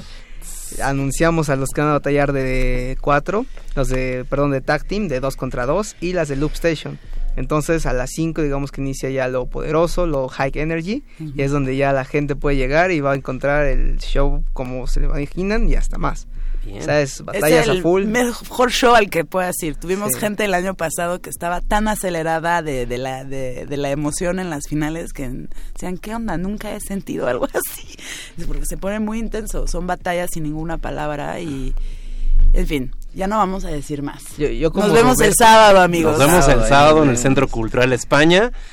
Y por último, tal vez al- algún mensaje para, tal vez a alguien, algún otro beatboxer que nos escuche, qué mensaje le pueden dar como tanto de invitación o como algo que le quieran extender que tal vez sirva como un aliento. Pues para, para todos los que vayan iniciando en esta disciplina, pues no se desanimen, sigan practicando, siempre nunca sabes hasta dónde puedes llegar, sigue practicando, puedes crecer y llegar a hacer buenas cosas. Y para los beatboxers de la competencia, el único aliento que les puedo dar es que solo va a haber segundo lugar y tercero porque el primero me lo voy a llevar yo. Eso. ¡Eso! No, olvidemos que son batallas, es competencia, Exacto, es digamos. competencia. Es sano, competencia Es sano. sana, pero finalmente te estás midiendo. Tú quieres obtener ese lugar y te lo quieres ganar. Y todos están luchando por el paso, o sea, Justo. quieren lo mismo, ir a Berlín, ser campeones Al mundiales, mundial. entonces todos les van a echar ganas. y re- representar a los colores patrios. Respondiendo a tu pregunta, si alguien tiene alguna duda o se quiere acercar a la comunidad de Beatbox, que nos sigan en las redes, Beatbox México, en Instagram, en Facebook.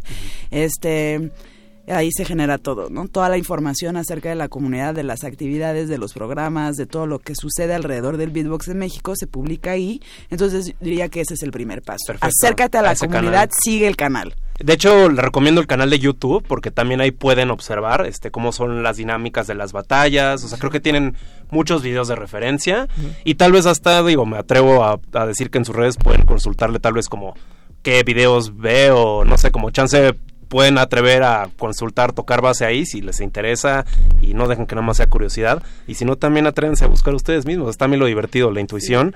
Pues muchas gracias por venir. A ustedes Gracias, por Elena. recibirnos. No, Sí, este es su espacio Radio UNAM. Nos encanta brindar espacio aquí en Resistencia Modulada para, sobre todo, para este tipo de iniciativas de apoyo para una comunidad que también vincula distintas formas de arte y sobre todo que enlaza lo que se está en el espacio público para otros espacios y sobre todo representarnos internacionalmente. Entonces, nos vemos el sábado. Gracias por todo. Y por lo pronto, hasta mañana Resistencia. Nos escuchamos a las 8 y gracias a José Jesús Silva en la operación. Y ya saben, Campeonato Nacional de Beatbox aquí el sábado.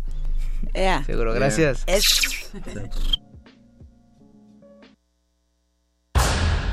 Tu casa está ahí, donde escuchas tu música.